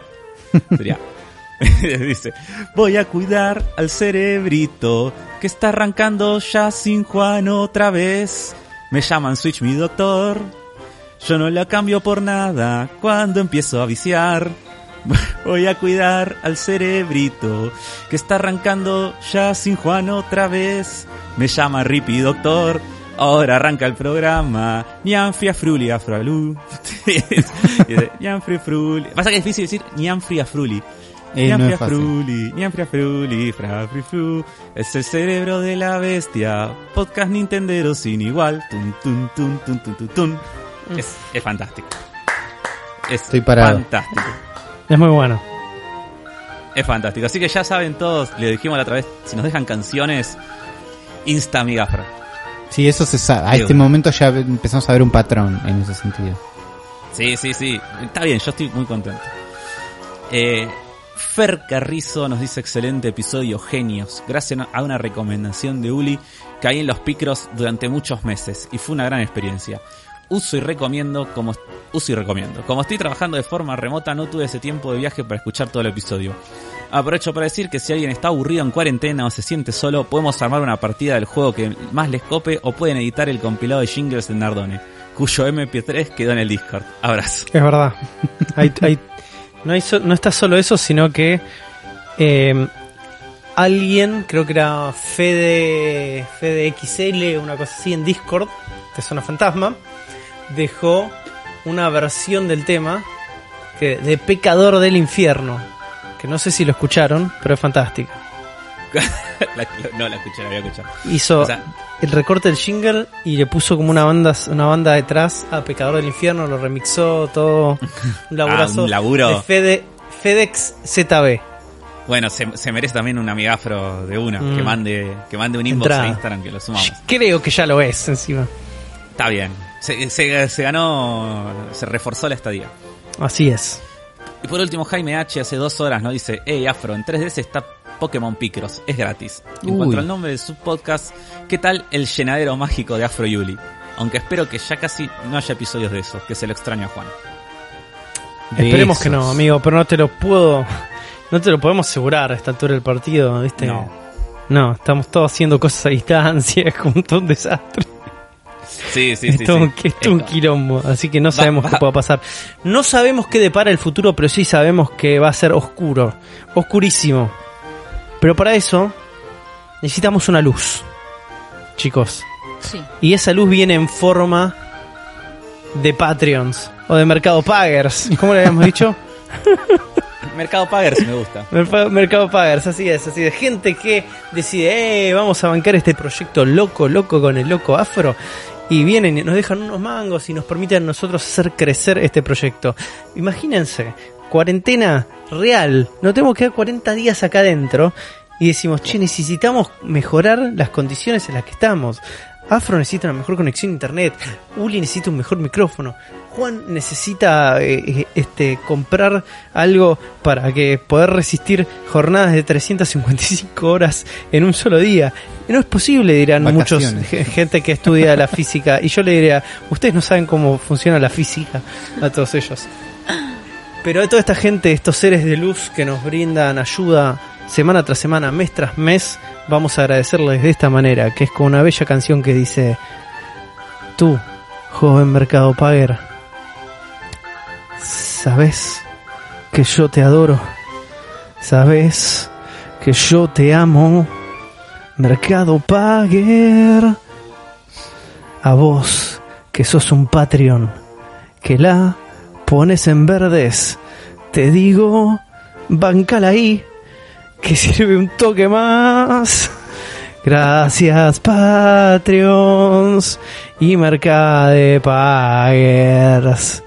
Le agradecemos a todos de corazón, corazón. Gracias Patreons y Mercade Pagers. Mercade Pagers. Le agradecemos para siempre vuestro amor. Gracias, chicos. Quiero que sepan que el otro día escuché el compilado entero de jingles y digo, ¿cómo me permiten hacer esta pelotudez? ¿Cómo duermo por las noches siendo tan imbécil? Y después me gusta mucho. La gente ya lo sé, boludo, ya lo sé. Pero yo después lo escucho y digo, soy un tarado. Y yo creo que la gente me escucha porque soy un imbécil. Y es como ver un, accidente de tren. Es un genio incomprendido, Juan. Gracias, Afro, gracias. Y finalizando este momento tan emotivo y tan hermoso, vamos a ir a lo que nos compete en esta jornada del cerebro de la bestia, que es otra entrega brillante, abismal, gigante, inabarcable de la falopafro.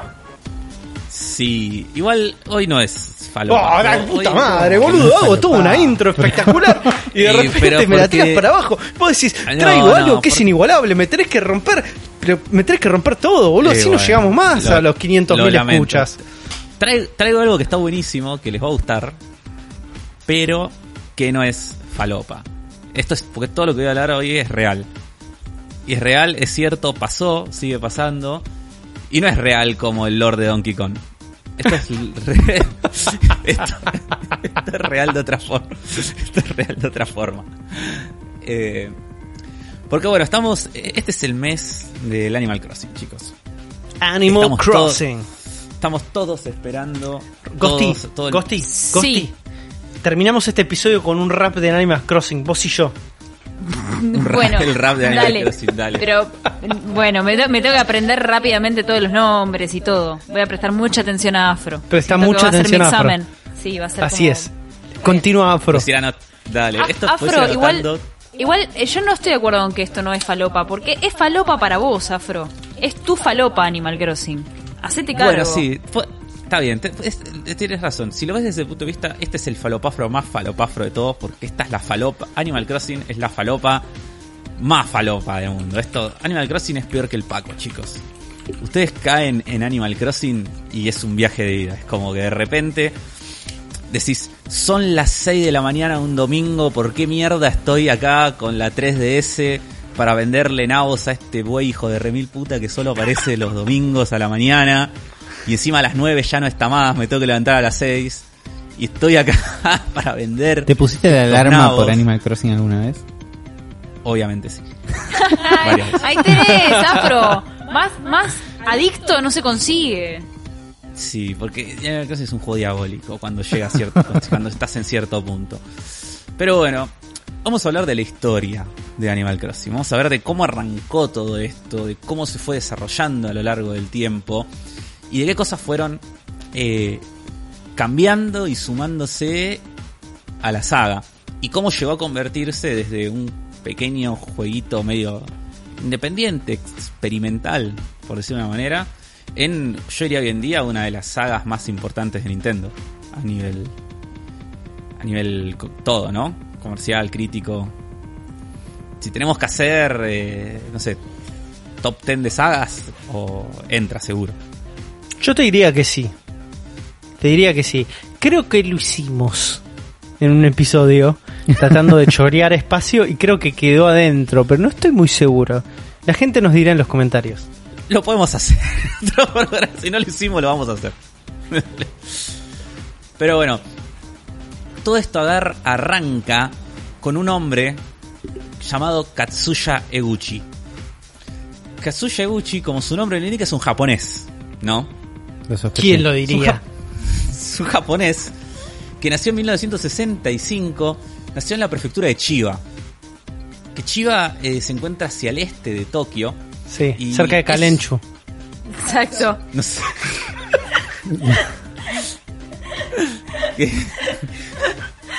Perdón. Sí, es un, es un lugar complicado, hecho. Sí, sí, muy húmedo. Es muy húmedo, chico. Eh, va a ser así todo el programa, ¿no? La cuarentena. Perdón. Bueno, pensá que eh, no estamos socializando como corresponde y estamos perdiendo nuestros skills. Entiendo, sí se entiende, muchachos. Está todo bien. Perdón, Afro, continúa. No te interrumpo más. Bueno, que Chiva es una. Es. No voy a poder decirlo. Lo tengo que decir muchas veces encima, boludo. Es como, no es que, el nombre. Es que puedo no decirlo. Chiva es, es una zona de Japón que eh, es un toque rural, ¿no?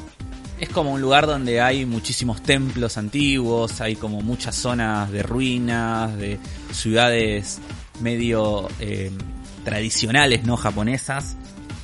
Es una zona como bastante coso, eh, tradicional japonesa. Y no pero también tienes la parte de la ciudad donde está la, universidad y hay tipo mucho laburo, mucha movida y empresas. Entonces es como que están estos dos mundos que conviven, ¿viste? constantemente, constantemente acá.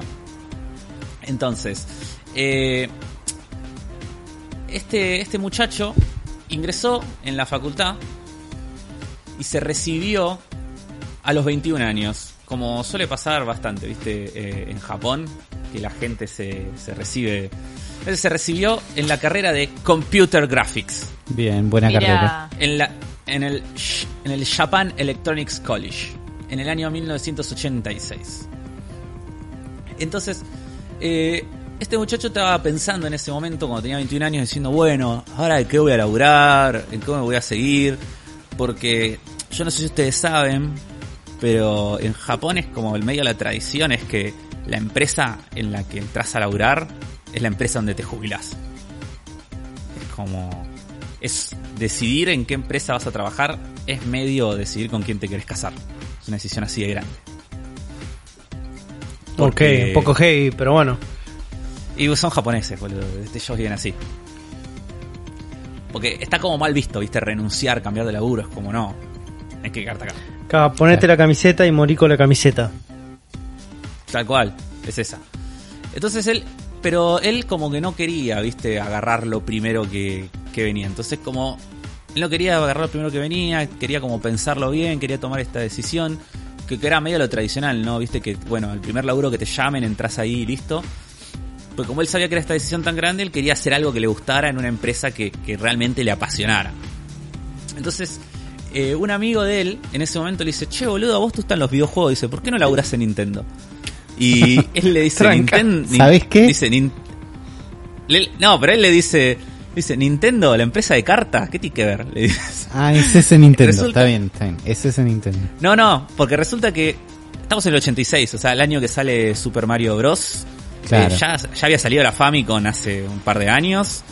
Eh, ya había sido el éxito de Donkey Kong en el arcade, tipo toda la bola. Pero Eguchi no sabía muy bien, viste, que era Nintendo. Él decía que le gustaban los videojuegos desde chico, que siempre había jugado, pero que él era más de arcades. Era ir más de ir al arcade. Nunca había tenido una consola de videojuegos. No había tenido ni el Atari ni la NES en ese momento. Y él iba, iba más al arcade. Se ve que tampoco nunca vio un arcade de Mario Bros. Pero bueno, qué sé yo. Nunca vi el Donkey Kong. Pero, viste, qué sé yo, era otra época, puede pasar. Me imagino que podría pasar, tipo que no, no conocieras. Así que bueno, el chabón manda una solicitud. ¿Y qué te digo que queda? O sea, sí, sí. Manda la solicitud, queda, o sea, entra a trabajar. Y bueno, rápidamente, eh, el, primer, el primer juego que hace es un juego de Fórmula 1 que ni siquiera eh, terminó saliendo a la luz, o sea, no, no, se terminó publicando. Pero después entra a trabajar como diseñador de niveles en nada más ni nada menos que un jueguito que por ahí lo conocen que se llama Super Mario Bros. 3. Esa. Tranqui. Bueno, él fue diseñador de niveles en Super Mario Bros. 3 y automáticamente es como que eh, notan todos, viste, su talento en la empresa y como que lo empiezan como a subir de categoría. Así, Eguchi participó en un montón de juegos. Él fue área director, que no sé qué carajo será, de Super Mario World. Supongo que es como un, como un diseñador de niveles, pero más capo, no sé, imagino. Claro. Eh, es el director del Star Fox, del primer Star Fox de Super Nintendo. Bien. Wow. Título ambicioso. Es el, sí, es el director de eh, un juego que yo estoy seguro que a Juan Nardone le gusta mucho, que es el Wave Race 64. Amo. Eh, fue el diseñador principal en el Yoshi Story de Nintendo 64. ¿Cuál es el Yoshi Story? Sí. Así que tuvo una carrera muy prolífica hasta este año, que era el año 1998. Y ahí es cuando le encargan a él hacer un proyecto nuevo que tendría que funcionar en un nuevo periférico que iba a salir en ese momento para la Nintendo 64, que era la Nintendo 64 eh, DDD. ¿No? Ya hablamos un poco del programa anterior. Así es. Sí, que era, eh, es que era este periférico. Era una casetera, era una casetera para este cintas magnéticas. La cosa más pelotuda que se para la Nintendo 64. Así es. Claro. ¿Qué, ¿Qué es lo que pasaba, no? Con, con esta consola. Entonces él ahí se pone a, pensar ideas y se pone a pensar medio dentro del equipo, qué cosas podían hacer. Y entonces ahí tiene él, como eh, tiene como varias cosas que fueron las que las que terminan uniendo todo en que se termine creando el primer Animal Crossing. Que era, por un lado, este pedido de hacer un juego que, que, que, solamente pudiera funcionar en la 64DD, como que tuviera potencia, digamos. ¿viste? Es un tema técnico. No, potente Sí, técnico. No potencia precisamente. Ahora después vamos a hablar qué, qué, qué características la que se terminó tomando. Eh, y por otro lado, él tenía, él cuenta que cuando él llegó, cuando él se mudó de Chiba a, Kioto, que es donde están las oficinas de Nintendo, con 21 años, eh, fue un momento muy difícil de su vida. Él tuvo que dejar atrás a toda su familia, tuvo que dejar atrás a todos sus amigos. Recordemos en los años 80, donde la, donde estaba prácticamente mantenerte en contacto con, la gente que dejas es como muy difícil, ¿no? Tipo carta, teléfono, en fin. Eh, entonces, que esos primeros años, esos primeros meses en los que él estuvo en Kioto, se sentía muy solo, eh, le costó mucho volver a ser amigos, volver a, forjar relaciones, y que eso le hizo darse cuenta que extrañaba muchísimo eh, los pequeños momentos que él vivía con su familia y sus amigos, y su, comunidad, su, su barrio que había dejado atrás. Extrañaba esto de ir y charlar con la gente, de jugar cosas juntos, de de ver cómo estaba tu vecino, ¿viste? Toda esta sensación de pueblito. Claro. Medio como que la extrañaba mucho. Y él dijo, ¿qué tal si hago un juego que eh, evoque estos sentimientos, que lleve a esta sensación? Y también se junta con otra idea que estaba dando vueltas, que era que él decía que eh, él quería crear una experiencia multijugador asimétrica temporalmente. O sea, porque uno, él quería como crear un juego en el que toda la familia pudiera jugarlo sin necesidad de estar jugándolo al mismo tiempo.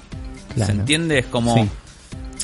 Porque a este momento era, bueno, estamos jugando de a dos, de a cuatro, pero todos tenemos que jugar eh, en contra o cooperando, pero al mismo tiempo. Sí. En cambio, acá la idea, la idea era hacer un juego que, bueno, yo juego y modifico, hago cosas, aporto cosas al mundo, juego a la mañana, vos después pones mi al mismo juego la misma partida a la tarde, jugás un poco más, colaborás en otras cosas y quería hacer como esta experiencia eh, colectiva familiar.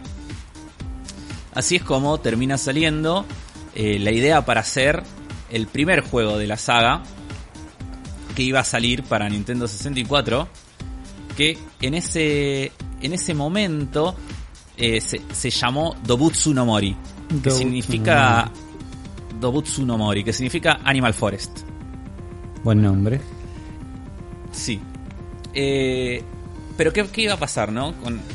Con, este juego. la idea era hacer un juego en donde nosotros éramos un pibe que de edad indefinida. Nunca sabemos, porque tiene rasgos aniñados, pero no sabemos si es adulto o no. queremos creer que sí, porque tiene responsabilidades de adulto. que de repente se muda a un pueblo nuevo, lleno de animales, eh, antropomórficos, y nosotros tenemos que vivir ahí. Tenemos que llegar, vivir. Tenemos a Tom Nook, que es un mapache, que apenas llegamos nos dice, ven y pibe, ¿querés esta casa? ¿Te gusta? ¿Querés vivir acá? Sí, buenísimo, gracias Tom Nook. ¿Qué gracias? Son 200 mil monedas. Ahora me tenés que pagar. Wow. Y, ahí es cuando empezás a... Ya sos preso de Tom Nook y tenés que empezar a juntar guita para pagarle la hipoteca que te acaba de dar. Eh, pero bueno, vos vas conociendo a tu pueblo, vas conociendo a tus vecinos, de a poquito el pueblo va cambiando, van abriendo negocios, van apareciendo nuevos personajes, se van mudando nuevos vecinos, se van yendo nuevos vecinos. Eh, la situación va cambiando, vos puedes hacer pequeñas actividades en este, en este pueblo para ir ganando dinero, podés pescar, podés eh, cazar bichos, puedes buscar fósiles, puedes vender cosas, podés cosechar distintos árboles para vender frutos. Tenías como una serie de mini actividades que podías ir haciendo para ganar plata, pero ir conociendo también eh, y ganando objetos para decorar tu casa. Eso era como medio el loop del primer Animal Crossing.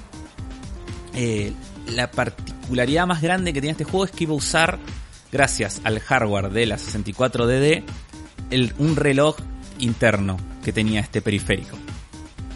Entonces, la idea era que Animal Crossing corriera en tiempo real. Fuera un juego que funcionara en tiempo real. Que hasta ese momento era algo revolucionario que nunca se había hecho. Si vos abrías el juego a las 10 de la noche, en el juego era de noche. Si abrías el juego a las 9 de la mañana, estaba amaneciendo. A las 5 de la tarde había sol. Si jugabas en invierno, estaba todo nevado. Si jugabas en Navidad, los animales estaban festejando Navidad. Era como todo el juego estaba guiado en tiempo real gracias a este reloj y este calendario de la consola. Pero bueno, como todos sabemos, el 64DD se canceló. No se terminó haciendo. Y, acá es cuando ellos se vieron en, en, el problema de decir, che, ¿qué hacemos con esto? Entonces empezaron como a dar vueltas. Y la solución que encontraron es ponerle un reloj a los cartuchos. Viste que era, esto era algo muy de Nintendo 64 de meterle cosas a los cartuchos. Sí, también es, es, del mundo de los cartuchos, que el cartucho es un pedacito de chip que enchufas en la consola y te deja, te da una chance de si querés meterle dulce de leche adentro. No es útil, pero se puede. No es como Claro, sí, incluso, o sea, ya teníamos, por ejemplo, el Super Mario 3 que nos nombramos, tenía adentro no sé qué chips que era le daba más gráficos de los que bancaba una NES. Claro, o los juegos que tenían pila para tener saves. Sí, para poder grabar. Bueno, eh, que esto no es una solución ideal porque cuando se queda sin pila el reloj que está interno, adentro, deja de funcionar una de las principales características del juego. Básicamente. Yo no sé, eh, porque no lo puedo averiguar, o sea, no lo encontré, qué es lo que pasa específicamente, si puedes seguir jugando el juego o no. O si, o si perdés la partida como Pokémon ayer. Perdón, perdón. Uf, ya está, no empiezo más Por tercera vez. Sí. Sí. Pero bueno, eh, este, el juego se lanza en Japón el 14 de abril de 2001. Quiero ponernos un contexto de este juego. Esto sale, este juego sale meses después de El Sims, ¿no? De PC. Sí, juego que, el Sims 1. el Sims 1. Sé que juego del que Ghosty sos muy fanática. Lo amo con todo mi ser, sí. Eh, tanto el Sims como Animal Crossing son los primeros juegos en, en esto que llamamos, este género que llamamos Live Sim, ¿no? Live Simulator. Sí. Porque hasta ese momento no, no existían juegos así. Porque Animal Crossing es un juego en el que vos no tenés un, un final. No tenés un final, no tenés un objetivo. O sea, tenés actividades que puedes hacer, que puedes ir mejorando, haciendo, pero si querés no las haces. Pero no te gusta pescar. Cuando, le devolves toda la guita a Tom Nook, ¿no pasa algo? Puedes ir mejorando la casa. O sea, cada vez que, cada vez que llegás como a un piso de que, de que pagaste una hipoteca, te dice, qué bueno, ahora gracias, gracias a, tu apoyo, ahora te, te, voy a dar un piso más. Tu casa tiene un, cuando volvés a tu casa tiene un piso extra. Sí. Dijo Hank Scorpio. Sí. Volvés y si te gusta, sí, está re bueno, gracias Tom Nook. Bueno, son 200.000 belis más. Mm. y así. Siento que eh, Tom Nook es un poco el, el chabón de Spyro que te cobraba todo el tiempo. Solo que a Tom Nook lo quieren y al de Spyro no. Y Tom, Nook, es medio mafioso. Es un prestamista, chicos. Sí. Claramente. Pero es un prestamista, bueno, o sea, hay, hay como el fandom está dividido. Vos decís que la gente que hay prestamistas y prestamistas. Sí, porque uno son mapache y el otro no. Claro. El otro te revienta las rodillas. Típico de mapache. Pero vos le viste la cara, vos le viste la cara a Tom Nook, tiene cara de... Es un mapache con narcolepsia, chicos, eso, es Tom Nook. tiene pinta de que parezca un accidente, te dice sí.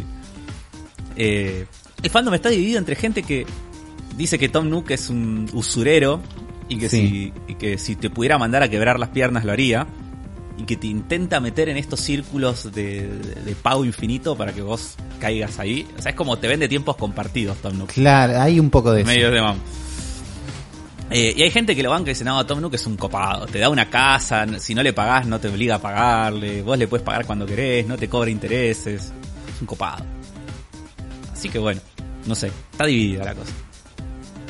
Eh, pero bueno, no tardaría eh, mucho tiempo, una vez que saliera este juego, en salir una versión mejorada para GameCube. ¿No? Porque la GameCube sí tenía un reloj interno dentro de la consola entonces lo hacía totalmente ideal. La versión de GameCube de, se llamó Dobutsu no Mori Plus, con un más al final, es medio bastante el mismo juego. O sea, si ah. vos lo ves gráficamente son muy parecidos, es como medio como es como un tiene un poco más de resolución, pero no tiene no hay mucha diferencia. La perspectiva es similar, estoy viendo imágenes, se ven desde arriba. Es igual, es el mismo juego. Sí, es el mismo juego. Sí, sí, sí. Claro, la cámara en el primer Animal Crossing era distinto, se ve como desde arriba. ¿Y el de GameCube también? el... ¿o no? Sí. En el nuevo tenés una opción para cambiar la cámara y ponerla como en el primer Animal Crossing. Claro. Em, tenía un par de cositas más.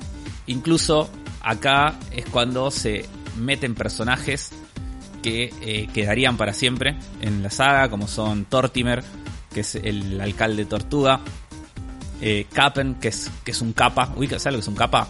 ¿Qué es un capa? No. Un capa. Es un buzo, una marca de buzos. No. es un demonio. Las tortugas ninjas son capas.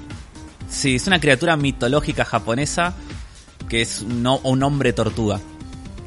Básicamente. Bueno, el Capen es un capitán, que es un capa. Sí. Eh, la, Sable, la Sable Sister, que son dos hermanas eh, erizas, que son las que te venden ropa. ¿Cómo se llaman? Eh, también Able Sister, Hable. Hable Sister. Y bueno, también la incorporación del museo, que es una parte fundamental después de lo que sería la saga de ahí en adelante.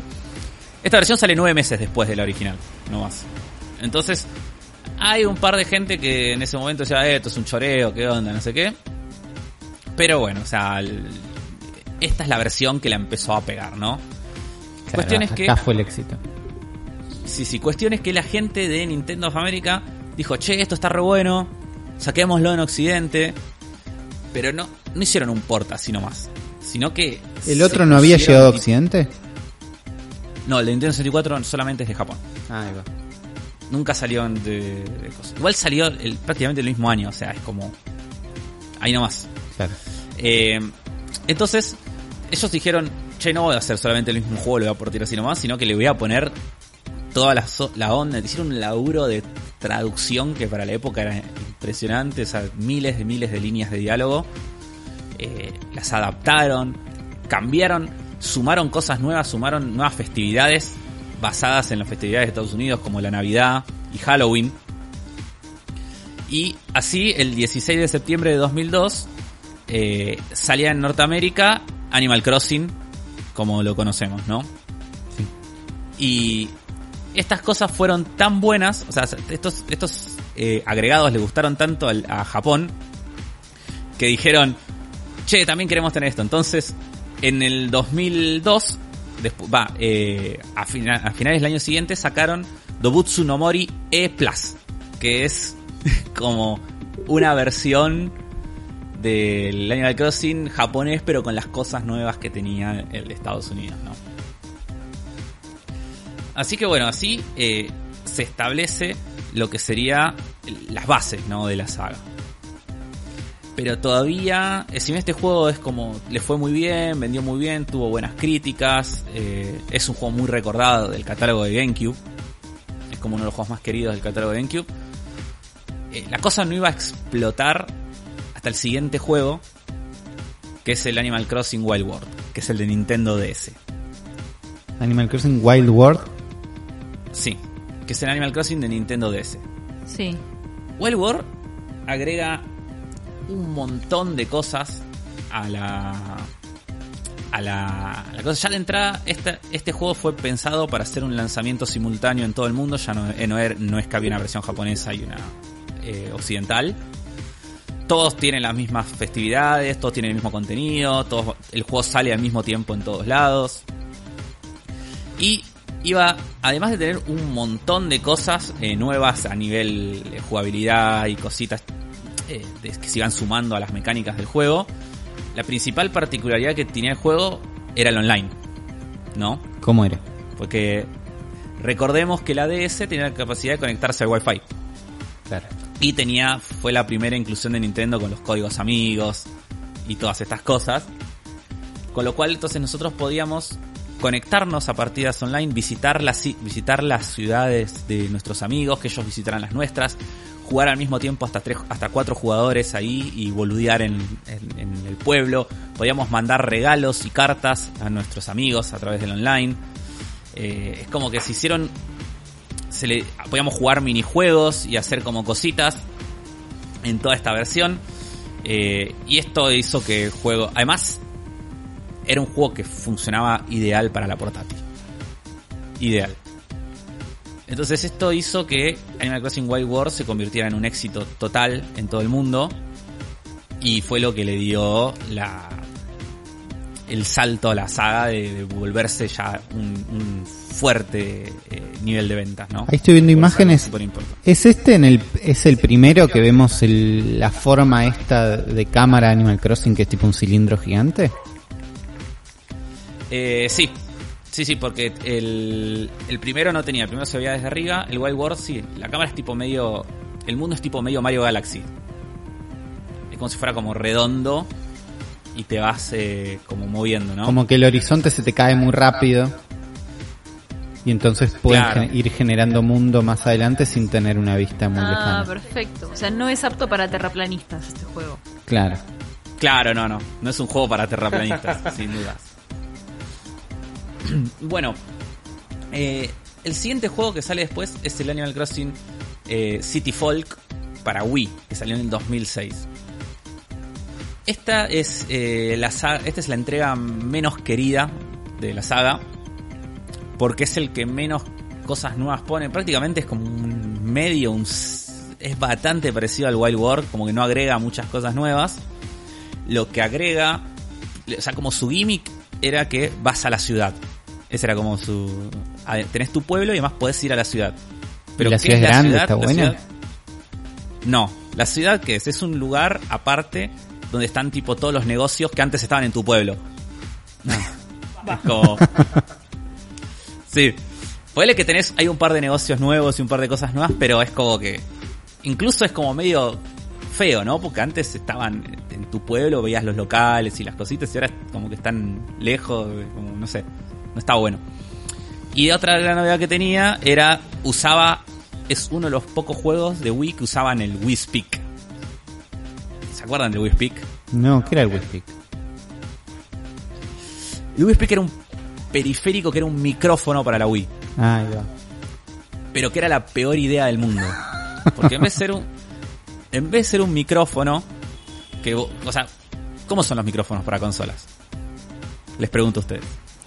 Micrófono es, a ver, tiene en general forma cilíndrica y le hablas y se enchufa a un lugar. No pero ¿dónde lo pones? ¿Dónde te lo pones? ¿Dónde pones el micrófono de la consola? adelante de la cara, en general. Claro, es un cerca de la boca, normalmente. Claro. Claro. Si es un headset es más fácil. claro. El Whispeak es como una especie de Arturito. Sí. Que lo pones al frente, lo pones abajo de la tele. Ya estoy googleando. Y te captura todo el sonido de la habitación. Y tiene como una especie de inteligencia en teoría artificial que regula el sonido y las voces y no sé qué para que se escuche bien. ¿Y qué hacías con eso? El, el, hablabas, o sea, era voice chat en online. Difícil. Eh, pero la realidad es que no funcionaba bien. O sea, vos estabas hablando, no se escuchaba, pasaba un auto, se escuchaba todo el auto que pasaba. Era. No, no, no, no funcionaba. Pero Eguchi tenía buenas intenciones. hay una entrevista que él dice: No, porque esto está re bueno, porque así con esto pueden estar jugando dos familias a la vez, por ejemplo. y, y así hablas y así hablas, y no es que hablas con una sola persona, sino que pueda, participar toda la familia. Entiendo la idea de no querer hacer un headset tradicional, pero chequealo antes, no sé. Claro, pone a dos familias a jugar a ver cómo se escucha. Supuestamente en ese momento la gente que lo probaba en los eventos decía que funcionaba, después cuando llegaron a sus casas, no. Pero bueno, este juego es lo que tiene importante, más importante, es que entra la segunda protagonista de nuestra historia, junto con Katsuya Eguchi, que es la señorita Aya Kyogoku. Aya Kyogoku es eh, una directora de videojuegos y productora, que es la mujer, o sea, la persona, la figura femenina de Nintendo hoy en día. Es como es la cara femenina de Nintendo. Por decirlo manera. Aya Kyoku eh, entra, había, empieza a trabajar en el año 2000, en, trabajó un poco tiempo en Atlus eh, como asistente y como de, planificación y dirección y no trabajó en juegos, eh, no son, no trabajó en de los juegos más conocidos de Atlus, trabajó en, un juego llamado Despidia y uno que se llama Wizardry Tale of the Forsaken Land. Alguien los habrá jugado y me decir, no, boludo, el Despidia es un juegazo pero no los conozco. No sé si Juan los conoce. No tengo ni idea qué son, eh. No, no, ni, idea. Son un juego de Dreamcast y un juego de PlayStation 2. Pero bueno, entra a trabajar como scriptwriter en el año 2004 en Nintendo para el Zelda Four Swords Adventure. Después eh, trabajó también en el mismo puesto para el Zelda Twilight Princess. Y Ahí en el 2008 entra a trabajar como directora de secuencias del Animal Crossing City Folk. Y se ve que la piba aportó un montón de ideas, es como que estaba muy metida en el proyecto, era como una figura muy importante durante el desarrollo, con lo cual eh, la nombraron codirectora de el Animal Crossing, de la siguiente entrega de Animal Crossing que saldría en el año 2012 para Nintendo 3DS, que es el Animal Crossing New Leaf. Ella es como la, responsable de que New Leaf sea como es, básicamente. Todas las cosas copadas que tuvo New Leaf y todas como las grandes innovaciones y prácticamente el éxito que tuvo el juego es gracias a esta mina. Ella cuando, cuando llega toma una serie de medidas, o sea, en primer lugar quería como volver a los orígenes de la saga y a esta sensación de, de hallar un lugar nuevo, de conocerlo, y que vaya creciendo poco a poco, que a poco te vayan metiendo nuevas cosas, de volver a la conexión, a la conexión con otros usuarios, a la conexión con tus vecinos, a, a todas estas sensaciones. Y además, ella cuenta que cuando, esto le va a gustar a Agosti, que esta anécdota le va a gustar a Agosti, que cuando ella llegó a este equipo, se quejó porque dice que ella siempre en todos los equipos donde había trabajado, sí. siempre era la única mina. En todos los equipos de desarrollo que había trabajado. Qué raro. Dice, esto no, dice, esto no puede ser, así que ahora, ahora yo soy la directora, la mitad de mi equipo tienen que ser mujeres. La amo. Así que la, la mitad del equipo de desarrollo de Animal, Animal Crossing New Leaf fue desarrollado por un equipo mixto, 50% femenino y 50% masculino estableció una especie de sistema horizontal, de gestión horizontal de ideas, en el cual todos podían aportar ideas al juego, no solamente los diseñadores y los productores, eh, sino que cualquiera, desde un, desde un artista hasta un programador, si se le ocurría algo copado, lo podía proponer y lo podían... Entonces ella dice que, en una entrevista dice que si vas a hacer un juego para todo el que apuntás a todo el mundo, tenés que tener un equipo es importantísimo y vital que tengas un equipo inclusivo, eh, un equipo de desarrollo inclusivo, porque si no, no, no vas a poder. Claro. No, y aparte la, importancia de escuchar las ideas de todos, porque... Sí. Sí, sí. De, además de tener también, viste, como como coso, como esta, este proceso horizontal, esta cosa de, de distintas visiones apuntadas al coso. Y esto es lo que hizo que, eh, que el juego fuera lo que, lo que es. Después, los siguientes juegos que salieron son, fueron spin-offs, que son el Happy Home Designer, que es este juego donde diseñábamos casas, básicamente. Y el, el Amigo Festival, que es el juego más odiado del mundo. Porque es. Vos imaginate. El Amigo Festival, yo te lo resumo. Imagínate un Mario Party sí. sin minijuegos. Eh... O sea, un, un Mario Party donde lo único que haces es tirar dados y caes en casilleros y te dicen si ganás o perdés puntos. Pero nunca te divertís, digamos. Claro, no tenés minijuegos, no competís. No, no, o sea, en serio, no hay minijuegos, ¿eh? No, estoy jodiendo. O sea, vos caes casillero, hay como una mini cinemática y te dice, ganaste punto de felicidad, ganaste dinero. Y al final gana el que tiene más dinero o más puntos de felicidad. O sea, es como jugar el juego de la eh, vida. Claro, pero te sale 60 dólares y para jugarlo sí o sí necesitas tener amigos. Se juega sí o sí con amigos. Ah. No puedes jugar con... es, muchísimo. No, no, sí, sí, sí. Bueno, ella fue la, la productora de estos juegos. Y, y finalmente, bueno, ahora es la directora también principal de eh, lo que sería el New Horizons, ¿no? Ah, está New Horizons. Sí, ella es la directora, ahora esta vez, en la anterior había, si bien es la que más metió en su, en lo que sería, en los créditos está puesta como codirectora. Claro. Pero ahora ya es directora del New Horizons, directamente. Y a su vez, ella es la manager del Nintendo Entertainment Planning and Development, grupo número 5.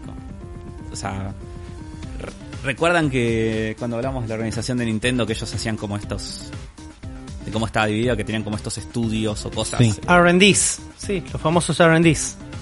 Claro. Bueno, ella es la manager principal del número 5 de estos estudios. Bien. Así que bueno, una genia. Eh, y así llegamos finalmente a lo que sería al Pocket Camp, que es el juego este para celulares. Que si bien es bastante choto y bastante Es bastante choto y te roba, te quiere robar mucha guita. No te quiere robar tanta guita como. Ni es tan choto como, por ejemplo, en Mario Kart Tour. Pero tiene, un énfasis ahí. Sí. Sí, sí, tiene. Como, eh, pero tiene un par de cosas copadas. Y básicamente en New Horizons vemos una culminación de un montón de cosas que se fueron viendo a lo largo de la saga. O tenemos el, método de, personalizar las casas ahora en el juego nuevo. Es el, el, Happy Home Designer, que es medio parecido al del Sims. Eh, vos en los Animal Crossing no podías eh, mover todo como si fueras Dios. Sino que vos eras el personaje y vos tipo tirás el mueble en el piso, el sillón, ponele, y lo acomodás a mano, tipo lo tenés que arrastrar, girar, como poner, como si lo hicieras en la vida real. Un poquito me gusta. Sí, a mí también. Eh, a, mí, me gusta. A mí me gusta. Eh, en el Happy Home Designer es tipo Sims, o sea, lo, lo elegís, lo pones, lo movés, lo girás 360, giras la cámara, es como elegís en distintas alturas como querés que tenga, eso lo tiene el nuevo juego. Y el Pocket Camp tiene el sistema de crafting, que es el que va a tener el nuevo juego. Entonces es como que estos juegos sacaron cosas que llegaron a estar en el nuevo también. Así que bueno, de así es como básicamente eh, la versión de 3DS, como dije el New Leaf, vendió 12 millones de copias. Es el más vendido de la saga. Es uno de los juegos más vendidos de 3DS. Y yo creo que este va a vender más. y en el contexto en el que, estamos aparte. Yo creo que el New Horizon va a vender más. Este juego va a vender 20 millones de copias. Va a, vender 5 millones en la primera semana, acordate te digo. Eh. A ver, la, la predicción de Afro, 5 millones la primera semana, 20 millones de copias totales. Sí, 18, tipo por ahí. 18. 18 o 20. a final de la vida de la Switch. La Switch está en un momento, o sea, está en un momento. Es una consola que es el primer acercamiento a Nintendo de mucha gente por el éxito que tuvo. Para mí este va a ser el primer Animal Crossing de mucha gente, porque va a ser el primero mío, va a ser el primero de Ghosty. Sí, sí, yo he visto muchísima gente diciendo, este es el primer Animal Crossing. O sea, nunca jugué un Animal Crossing, pero veo a todo el mundo tan cebado que me lo voy a comprar. Porque también se te pega eso, hay un nivel...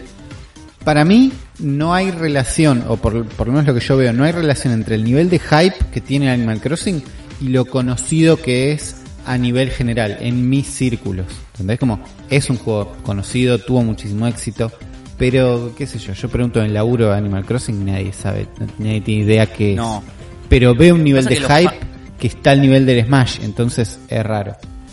Pasa que los fans de Animal, a ver, los fans de Animal Crossing son, enfermos, boludo. Gente muy fanática de Animal Crossing, gente que le metió miles de horas a estos juegos, ¿entendés? Es como lo minmaxiaron al máximo. Claro. Eh, hay gente, además es un juego que apunta a públicos que a veces quedan afuera, ¿viste? Es un juego que tiene mucho éxito en el público femenino, es un juego que tiene muchísimo éxito en la comunidad LGBT, es como hay como medio un chiste entre la comunidad gay que dice como sí, sí, sí, sí o sí, si, si no jugaste Animal Crossing realmente sos gay, tipo es como claro. es medio medio esa, cosa, ¿viste? Es como eh, tiene mucho éxito en, en, muchos lados que normalmente no juegan tanto. ¿Y a qué se lo adjudicas eso, Afro? ¿Qué crees que es el valor de Animal Crossing que golpea de manera tan transversal a un montón de comunidades distintas? Eh, yo creo que son una combinación de varias cosas. En primer lugar es el arte. Es un juego que es eh, tiene un arte muy lindo. O sea, tiene un estilo simple, pero muy lindo y muy marcado. O sea, vos ves un personaje de Animal Crossing o un asset de Animal Crossing y sabes que es de Animal Crossing. Es como, es muy reconocible el estilo artístico que tiene. Y también lo ves choreado. Cuando ves un juego que se chorea Animal Crossing, dices, esto se ve como en Animal Crossing. Es como al toque. Entonces te invita mucho a jugarlo, le atrae mucho a estos públicos que decíamos. Eh, le atrae a la comunidad furry, claramente también. sí. Eh, Había chances. Sí. Y después es un juego, yo creo que eh, tiene algo para cual, cada persona que lo juegue lo va a jugar de una manera distinta y se va a sentir atraído por distintas cosas. Hay gente que va a disfrutar más el aspecto social del juego. Hay gente que eh, simplemente va a disfrutar el aspecto creativo del juego, como si fuera el Minecraft, y va a decir, yo quiero hacer una isla que sea linda, tipo, quiero expresarme con mi casa y mi isla y quiero poner, decorar todo y quiero hacer esto. Hay gente que le gusta crear cosas para compartir, porque a partir del Wild World de DS vos puedes crear tus propios patterns de cosas y compartirlos online con códigos QR. Entonces hay gente que se dedica tipo a eso, a hacer patterns y que la gente los use. Em, y hay gente que le gusta tipo jugarlo como si fuera el simulador capitalista, ¿viste? Es como... Probablemente le gusta tipo... Hacer la mayor cantidad de guita posible. Sí, encontrar la forma de decir, wow, con esto rompo el juego y puedo farmear guita a lo loco y, y, hacer esto, qué sé yo. Como que, pero en rasgos generales es un juego igual también que te mete en un mood muy relajante. Es un juego que todas las cosas que nada de lo que hagas es realmente desafiante, ¿no? Sí. Eh, nada de lo que vos haces en Animal Crossing es difícil, ni te va a costar demasiado. Simplemente vas y lo haces. Pero hay tanto para hacer y son todas cosas tan cortitas y chiquitas, estas actividades tan pequeñas y que todas suman a algo que eh, es un juego muy bueno para relajarse y distenderse, un gran juego para escuchar un podcast, para cuando estás muy estresado y querés bajar, cuando querés escuchar música de fondo, ¿viste? Es como te mete en un mood muy muy copado para relajar. Y además el hecho de que use el reloj en tiempo real es lo que lo hace que sea droga. porque cuando. Es que sí, porque cuando. Animal Crossing te genera rutinas. Ese es el tema. Porque vos nunca vas a poder hacer en un día todo lo que querés hacer. Claro. Porque no podés. O sea, ¿Por, qué no podés? Comprar porque no te va a dar la guita que generás, no te va a dar el, los sistemas no están hechos también, ponele, no sé. Vos plantás un árbol, sí. Vos decís, necesito frutas, necesito duraznos. Claro. Ponele. Entonces decís, bueno, tengo cinco duraznos, si yo los planto, van a salir cinco árboles de durazno. Que cada árbol va a dar tres duraznos. Sí. Entonces, esto puedo hacer un montón de duraznos.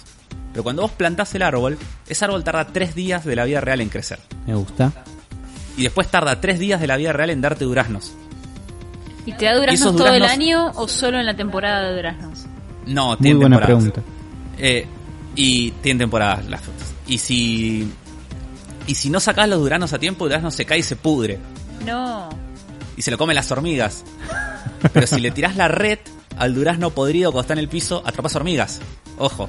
Uy. Eh, se agarra la cabeza en ese momento. Y si, y si querés atrapar.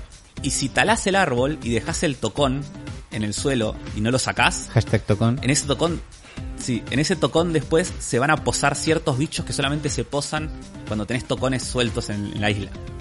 Eh, entonces, tiene, ese juego tiene un montón de cosas complejas que medio. es la wiki de Animal Crossing, no sé si querés. Claro, te iba a decir, esto, esto es wiki. No hay, nada. o sea, por ahí te, alguien te lo dice en el juego, pero es muy de wiki, me parece. Sí. pero es en realidad es como, está pensado como para que sea infinito, ¿viste? Medio que siempre tengas cosas que vayas descubriendo y que digas, uh, esto nunca lo había visto, qué copado. Pero hay gente que lo, busca, ¿entendés? Hay gente que lo, lo, documenta y dice, vos querés ver este bicho, tenés que hacer esto. claro. Querés ver este pescado, tenés que ir acá. Em, entonces, eh, por eso digo, y esas, ya te creas tu rutina, entonces vos decís, no sé, entro y voy a jugar 20 minutos todos los días. Y de esos 20 minutos, ¿qué sé yo? Entro, saco los fósiles, los voy a vender, planto un árbol, sacudo esto, riego mis plantas, fin, eso es todo lo que hice. Pero lo hago todos los días. Sacudo esto, riego mis plantas. Siento que si lo decías al revés, estoy dudando de con qué regaste las plantas. Sí. Gosti, yo te puedo asegurar que vos te va a agarrar una obsesión con tus plantas, que te va a pasar lo que nos pasa a todos, que vas a decir, 3 de la mañana te vas a despertar y decir, no regué mis plantas. Y vas a abrir, vas a, vas a prender tu switch, vas a regar las plantas porque si no las regas durante un par de días se te secan y mueren. No. ¿Qué es lo que le pasa a todas mis plantas en la vida real? No las riego nunca y se me secan y mueren. Y Animal Crossing tiene eso que cuando vos lo dejas jugar por mucho tiempo y volvés, tu pueblo está lleno de lechos, tus plantas se secaron y murieron, eh, tu casa tiene cucarachas, los animales del pueblo te hablan, te dicen, che, Afro, hace, hace mucho que no venís por acá, ¿qué onda? Te extrañaba. Abrís, abrís tu buzón de notas y tenés cartas de vecinos que ya se fueron, y decís, y como estaba solo me fui, tipo, dice, no, ¿por qué? es como... es un juego que juega mucho con el. O sea, usa muy bien el concepto del tiempo real. Como que. Que a su vez es algo que si vos entras en este loop de juego. Eh, es droga y te da cosa como para jugarlo siempre, o sea, hasta que te canses. No es un juego que vos puedas, como, no sé, el Stardew Valley, ponele. Sí. Que decís, hoy quiero jugar 15 horas de Stardew Valley y en Animal Crossing posiblemente después de un rato te quedes sin cosas para hacer. Decís, y ya no sé qué más puedo hacer hoy. Tipo, es como, hoy ya no puedo hacer más nada. O las cosas que puedo hacer ya no, no, me pintan hacerlas. ¿Entendés? Eh, sobre todo los primeros días cuando todavía no tenés habilitadas tantas cosas. Pero tu pueblo va creciendo, van abriendo nuevos locales, van apareciendo nuevos personajes, cada vez tenés más opciones. Es un juego que va mejorando conforme pasa el tiempo y conforme vos le vas dedicando tiempo también. Así que bueno, no sé, yo espero, espero que lo prueben. Para mí es algo que lo tienen que jugar. Tienen que jugar Animal Crossing. Afro, quiero saber quién es Isabel. Porque la veo en todos lados y necesito saber quién es. Bueno, Isabel es eh, un personaje que apareció recién en New Leaf. O sea, y es muy loco porque se convirtió en la cara de la saga y recién está desde hace un juego. Eh, una de las mayores particularidades de New Leaf es que nosotros éramos por primera vez el alcalde de la ciudad y podíamos modificar el pueblo, además de nuestra casa. Y Isabel es la asistente, es la secretaria barra asistente del alcalde, o sea vos. Isabel es este personaje, que es esta perrita, que es tu secretaria, y la cual tiene ciertas vos hablas con ella y puedes hacer ciertas cosas como es la que construye lo es la que con la que hablas para construir cosas en el pueblo, tipo, quiero poner un puente acá. Y ella va y lo hace. Es la que te la que te dice, por ejemplo, quiero echar a tal quiero que echemos a tal vecino del pueblo que me cae mal. Todo Y ella va y lo echa. sí. ¿Puedes hacer eso? Eh, sí, puedes. Horrible. Es que lo vas a hacer en algún momento, créeme. créeme. Sí, sí, lo vas a hacer. Eh, es la que te cambia la bandera, el himno de la ciudad, eh, cosas así. Tiene como distintas opciones. Y además es un personaje que es muy entrañable, porque es como esta perrita que está que es super workaholic, que siempre está como a pasada de merca, ¿viste? pero siempre está como de siempre está como de buen humor y dispuesta a ayudarte y vos la ves re estresada, pero pero igual está de buen humor y es como es muy divertida. Es como que la querés a Isabel. Se hace querer. Muero de ganas de jugar Animal Crossing. Pueden hacer preguntas de Animal Crossing. A ver, si ¿cómo si tienen una pregunta más. ¿Hay una pica con los fans del Sims o aprendieron a llevarse bien? Eh, no, se llevan bien. Yo, que yo sepa, no hay pica. Porque podría pasar, tipo, no, vos sos animalito, yo soy gente. Como, como fan del Sims, nunca me enteré de ninguna pica. Está bien. No, no, yo creo que son experiencias distintas también, ¿no? Pues si bien los dos son live sims, van por cosas distintas, o sea... Sí. Eh, me parece que... En Animal Crossing... Y, vos decime, Afro, si, si me equivoco, pero me parece que el Sims va más por tener total y completo control sobre una situación, la que sea que vos quieras, la de la, familia que vos creaste o la persona que vos creaste. Es más crear una historia de una persona o de varias y de tener esa sensación de que puedes hacer lo que vos se te cante con eso. Y me parece que Animal Crossing es más, es mucho más relajado en ese sentido. No, y además es como yo creo que es eh, en el Sims vos sos Dios. Sí. Sos, dios, sos un dios que controla a esta, a, esta, familia o a estos personajes. Sí. Y en Animal Crossing vos sos el personaje. Claro. Ojo, en el Sims podés ser vos el personaje siendo vos Dios controlándote a vos mismo, digamos, pero sí, no es lo pero mismo. No, es lo, mismo. No. A mí lo que me gusta mucho Animal Crossing, ponele es que vos vas y ves un sillón que te gusta. Sí. Y decís...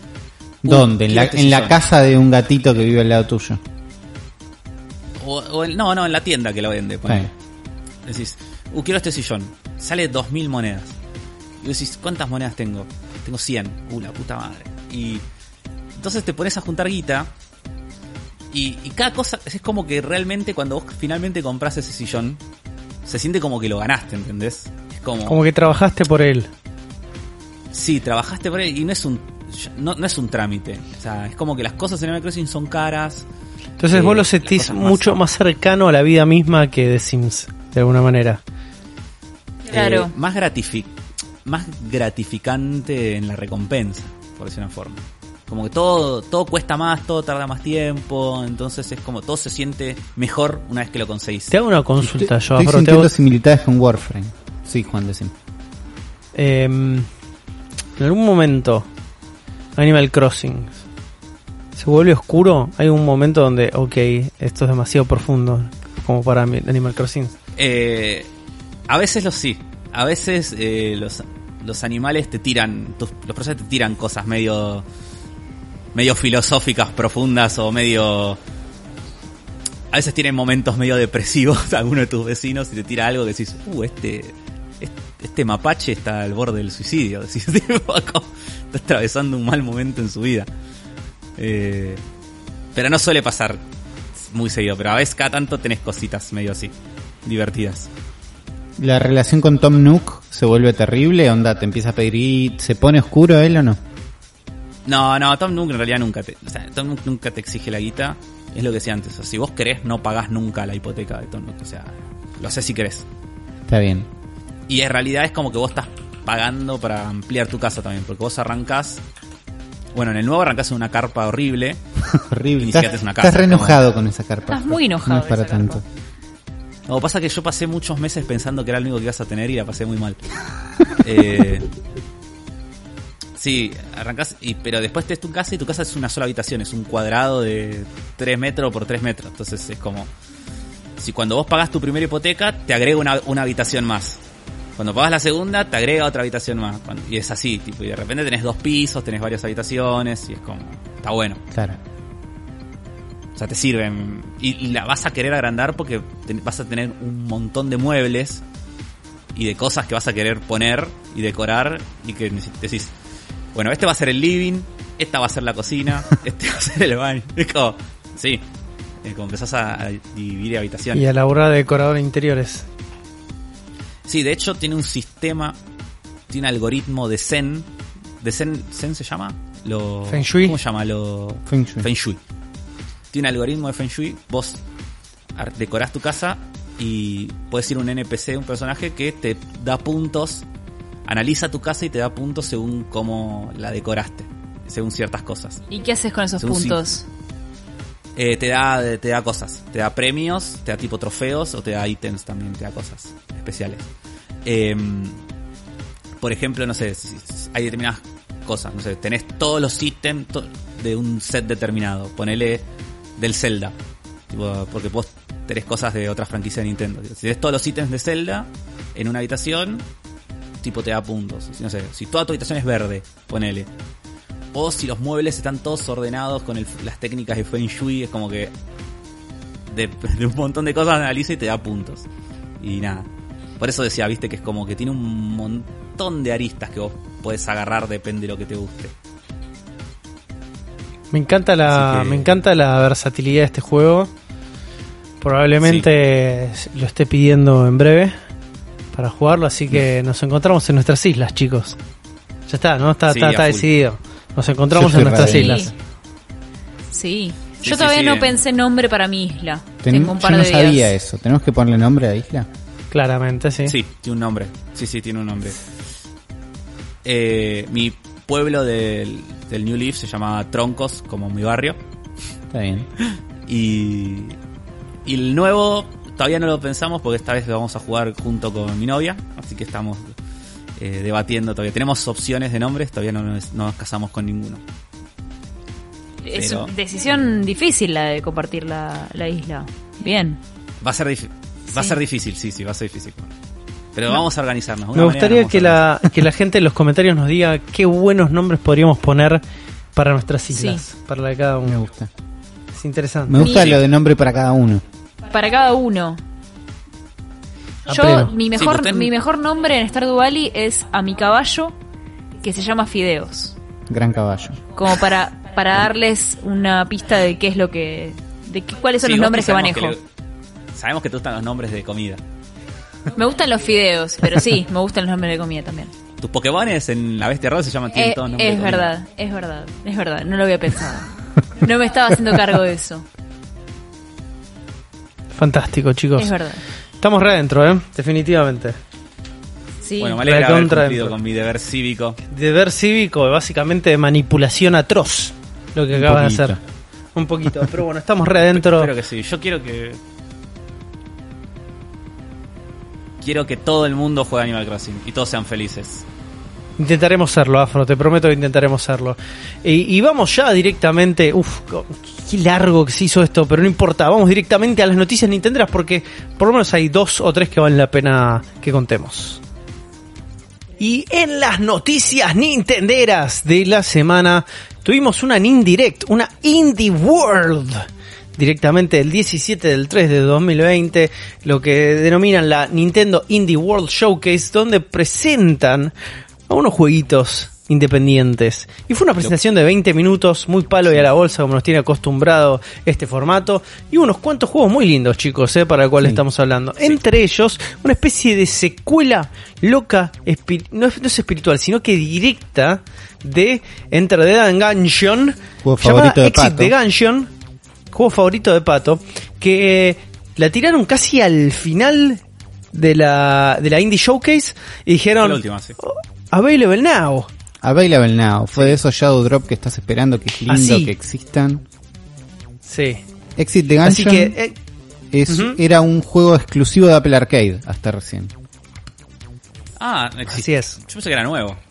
Era nuevo, sí, es nuevo en consolas, digamos, o es nuevo en Igual resto de plataformas. Este juego en pantalla táctil debe ser imposible de jugar, boludo. Es, es complicado, es de los que te dicen, che, yo pondría joystick, tenés soporte de joystick pero es un juego complicado para jugar en celulares porque es un, o sea, es de los que te piden que si tenés soporte de joystick, tenés un joystick encima, eh, ahora pusieron soporte de joystick de Play o de Xbox, para este juego lo haces, es para de los juegos que dije y la verdad, pero se puede jugar mobile, he jugado como, como te sorprende eventualmente lo que podés hacer con los dedos en la pantalla, pero es lindo como todos los juegos, ¿no? Que esté en Switch.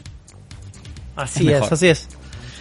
Después en el listado sigue un jueguito muy pero muy lindo llamado The Last Campfire, es que es una especie de Zelda-like con un arte muy de cosita chiquita, medio... Eh, la palabra que estoy buscando es acolchonadita, ¿no? Sí. todo no es un journey, chicos. No es, no, no es almohadita. es como un Zelda-like, me hace acordar mucho a The Tourist, por momentos que también es un Zelda-like, y sos como una especie de almohadita loca con carita y todo, que tiene que ir prendiendo este como eh, campfires ¿cómo se llaman las mierdas estas en español? fogatas eh, fogatas gracias Afro el defensor de la RAE eh, y tiene un arte muy lindo un, una serie como de bichos muy copados y básicamente el gameplay tiene como una vista isométrica una cámara media, media rara, pero que tiene movimiento de cámara, entonces no es tan isométrico tampoco, tiene unos acercamientos, unos zoom ins. Parece que debe estar basado como una historia medio folk alrededor, pero está, está muy lindo, qué sé yo. Es como. mucho no me llamó la atención. Classic indie esta, ¿no? Es como. Por eso, sentí cumple que todos los. Que era Journey y, y Monument Valley tienen un hijo. Y ya lo vimos ese hijo varias veces. Siento que es como el Diego, que tiene 40 hijos. Bueno, este es uno de estos 40 hijos entre Journey y Monument Valley. Esa fue mi sensación. puede ser el hijo que salió bien. claro, puede, ser el hijo que, Es de la gente de Hello Games. En, el 2026. Sí. Es de Hello Games se hicieron No Man's Sky. ¿no? Yo dije, ¿de dónde lo conozco a este pibe? Claro, lo mismo nos pasó.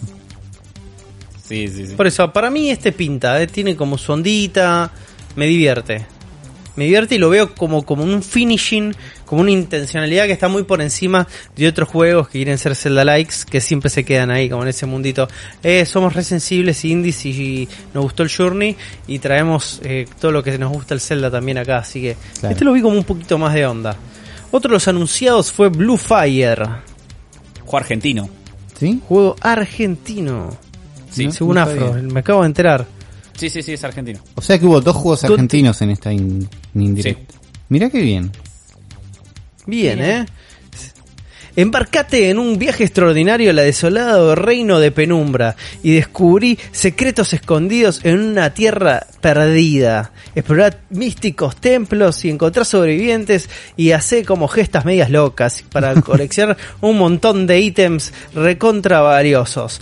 Bueno, se ve también como este mundo medio Zelda-like. Plataformero, raro, no sé, me gusta porque está bueno, tiene mucha dinámica.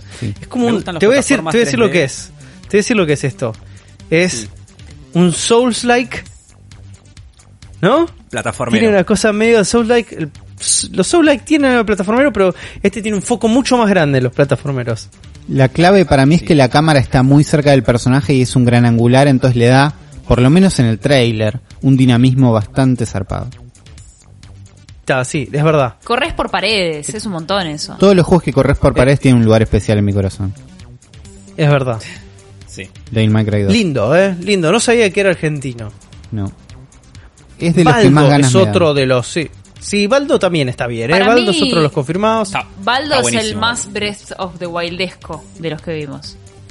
Y pues tiene la estética Ghibli. Claro. Sí, además vas por ciudades, por pueblitos, conociendo a la gente. Tiene un espíritu medio. Para mí este es un doble A, chicos, ¿eh? sí, Baldo me, está fallando. Me está fallando la catalogización de indie porque este juego está plagado de cosas. Se nota que hay un valor de producción que es estúpido. Bueno, y para se ve recontra lindo. Ese valor de producción se ve reflejado en la parte de que estamos esperando hace un montón este juego. Entonces ahí es cuando te, cierra el presupuesto. Así como un estudio indie puede hacer un juego que se ve así y es bueno, tardar un montón. Va por ahí. Sí, hace un montón que están mostrando este juego. Por eso. Por eso, es, un, es para que se den una idea, si no están viendo el trailer en este momento mientras nosotros hablamos, es básicamente, es como si Studio Ghibli hiciera un juego que no es Nino Kuni. Claro. claro. Hicieron, hicieron Zelda 2D pero eh, con... Y esto no es 2D, es medio isométrico también, ¿eh? es como la vista de arriba.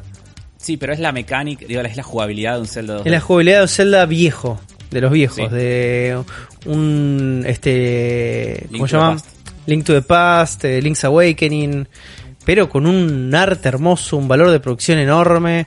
Se ve de una, día de lanzamiento me lo Y aparte tiene máscaras, chicos, como una mecánica de máscaras, eh, hay gigantes, está zarpado. Todo está súper vivo en este juego, eh. me encanta, me encanta. ¿Tiene fecha de lanzamiento, Aldo? ¿O no tiraron nada? A ver, estoy viendo todavía. El momento. Porque tiene un copyright del 2019 el trailer que acabo de ver. Y es como que, ¿cómo? Dame fecha, man. Claro. No, no creo que tenga. Creo que todavía no. Ah, amo, amo. Day One este, ¿eh? Sí. Sí, de una. A full. En mi listita sí otro juego llamado I Am Dead. Se ve hermoso I Am Dead. Lo único que. ¿Qué es I Am Dead, Ghosty? Es una aventura con puzzles en donde exploras la, vida después de. la vida del más allá. Esa es la, temática. Ahora, en el trailer lo que vemos es una isla con muchas cosas muy encimadas que me da la sensación de que es como la isla que vos, que cada uno se imagina eh, después de la muerte con todo lo que más te gusta. Yo lo que entendí del tráiler es que hay una islita con un montón de gente y cosas y misterios y vos sos una especie de fantasma que la va recorriendo, entonces podés mirar adentro de las casas, podés mirar adentro de los bolsos, podés... Me gusta. Y me imagino que podés interactuar de alguna forma con la gente, me imagino que moves algún objeto, que podés asustar un par de personas, ¿entendés? Como ese mundo. En el trailer mostraron como un par de... Hay dos, uno es el trailer que mostraron, después hablaron un poquitito del gameplay. Y ahí ves como que podés revolver un poquito en las vidas de estas personas y nada, no sé, tendrás que resolver algún misterio loco. El trailer termina con una entrada de esta cámara al museo y se focaliza en una foto, que en la foto hay un hombre y un perrito. Sí. Y al lado del hombre y el perrito hay dos urnas, que son esas urnas donde se guardan cenizas. Es un garrón. Una de las urnas obviamente es del hombre y la otra urna es del perrito, chicos. Claro. Bueno, vos sos, acá puede haber dos opciones. Sos ese hombre. O sos el perrito. O sos el perrito. O sos, el perrito. no sé, en el trailer estaba hablando alguien en primera persona y dice no sé qué, no sé qué, que yo ya estoy muerto. Y el trailer, el, el spoiler del trailer es que estabas muerto. Momento, tengo información, tengo información sobre la trama. A ver. Dice que es una historia muy sentimental de una manera en donde vos exploras la, la, vida más allá de Morris Lupton, que es un curador de un pequeño museo en una isla que se llama Shell, Shelmerston.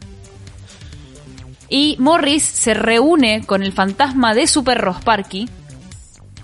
Y después este, descubre un volcán que está a punto de eh, hacer erupción y destruir la isla. Ahí va. Entonces dice que juntos este dúo tiene que descubrir misterios ancestrales y prevenir que la isla se, sea consumida por el volcán y salvarla. Y vos ayudás eh, a que ellos lo logren. Entonces los ayudas con tu perro. Los ayudas con el fantasma de tu perro. Bien, sí, sí. Sí, pero lo que vos decís, lo que vos decís, Uli, es cierto que tienen este nuevo poder que como son fantasmas se pueden meter en cualquier lado. Claro. Entonces, este, así es como van descubriendo estos secretos ancestrales a través de los recuerdos de, las personas de la isla. Bien. Está bueno. Ok, voy, voy, a ir salteándome un par de juegos porque son una bocha. O sea, anunciaron un montón. de juegos. Sí. Eh, hay otro de los que me llamaron la atención es ese que se llama Summer in Mara, que es un jueguito de exploración de sos una nenita en una isla eh, y tenés como mecánicas de crafting, mecánicas de farming, este, no sé, está buenísimo, súper colorido. Sí. Es como, es un 3D, es como un Stardew Valley en 3D, pero con más énfasis en la aventura. Se, está, se llama My Time at Porsche. Sí, se parece a ese juego. Que lo odio. Se parece a My Time Sí, bueno, pero, este es súper lindo. Este, es este mucho más lindo. Este se ve muchísimo más lindo que tiene, tiene una mecánica de varias islas y tenés un barquito. Tenés dungeons. Tenés un perrito, ya está. Eso le gana. Tenés un barquito muy. ¿Cómo se llama este Zelda? Zelda Wind Waker, donde podés ir de una isla a otra recorriendo y haciendo misterios. Eso es lindo también. Y también tiene unas ilustraciones medio bastante Ghibli. Sí. El sí, por lo menos. No sé, me copa. Me copa, me, me interesa este también, ¿eh? Otro de los que están dentro de la lista que también es como algo que se mueve fuera de este mundito indie de lo que estamos hablando, de todos juegos más o menos similares pero muy lindos, es el Quantum League. Este es el otro argentino. Sí. Es un shooter, chicos. Sí, un shooter Según ellos, eh, un, shooter FPS. este. Time Paradox Shooter es la como se autodenominan. O sea, es un shooter donde puedes rebobinar el tiempo en mitad de la partida. Claro. Es como que donde lo puedes ralentizar. Vas, vas teniendo clones de tiempo, mal explicado en el trailer. Sí. Pero es lo que entendemos, o sea, entendemos el concepto de clones de tiempo y de que haces algo y después vas y haces otra cosa y después pasan las dos cosas simultáneamente. Yo creo que lo podría haber explicado un poco. O sea, abrís dos líneas de tiempo paralelas. Claro. En donde en una haces una cosa y en otra otra. Sí, la idea es como tenderle trampas una cosa así. O sea, vayan a ver Volver al Futuro y entienden este trailer. Exactamente. Es, es un poco así, es como lo que están jugando es básicamente un FPS que es una partida de ajedrez en movimiento todo el tiempo, que significa que vos haces un movimiento y ese movimiento se está efectuando al mismo tiempo que estás haciendo el otro. Claro, claro. Perfecto. Entonces, a medida que vos vas avanzando, si jugás en equipos o si jugás son dos personas y son todos clones tuyos. En teoría es uno contra uno, dos contra dos. Bien. Y si no sería imposible. Y si no es, es, más tirando a mucho, pero tiene mucha pinta, me parece interesante. Early 2020. No, no, me encanta que es algo a nivel conceptual es bastante innovador. Sí. Esto, porque sí, hemos visto el tema de ralentizar el tiempo, lo hemos visto el tema de rebobinar el tiempo en millones de juegos, pero nunca lo vimos en un shooter competitivo. Eso. Esa es la parte interesante, que es competitivo. Esa es la parte interesante. es multiplayer. Así es. Sí que esto es interesante. Va a estar en Switch eh, este año, pero no sé si es exclusivo de Switch este. Creo que no, ¿eh? La mayoría de estos juegos serán time exclusive. Sí, la gran mayoría salen de lanzamiento en Switch y van a estar más tarde en otras consolas. Este no sé. Re interesante, chicos, re interesante. Otro que me llamó mucho la atención, que es porque estos juegos, los juegos de Pixel Junk, eran juegos de PSP que iban con todo. No sé si Afro vos llegaste a jugar juegos de Pixel Junk en PSP. No, nunca los jugué. Pero los conocía, pero nunca jugué ninguno yo.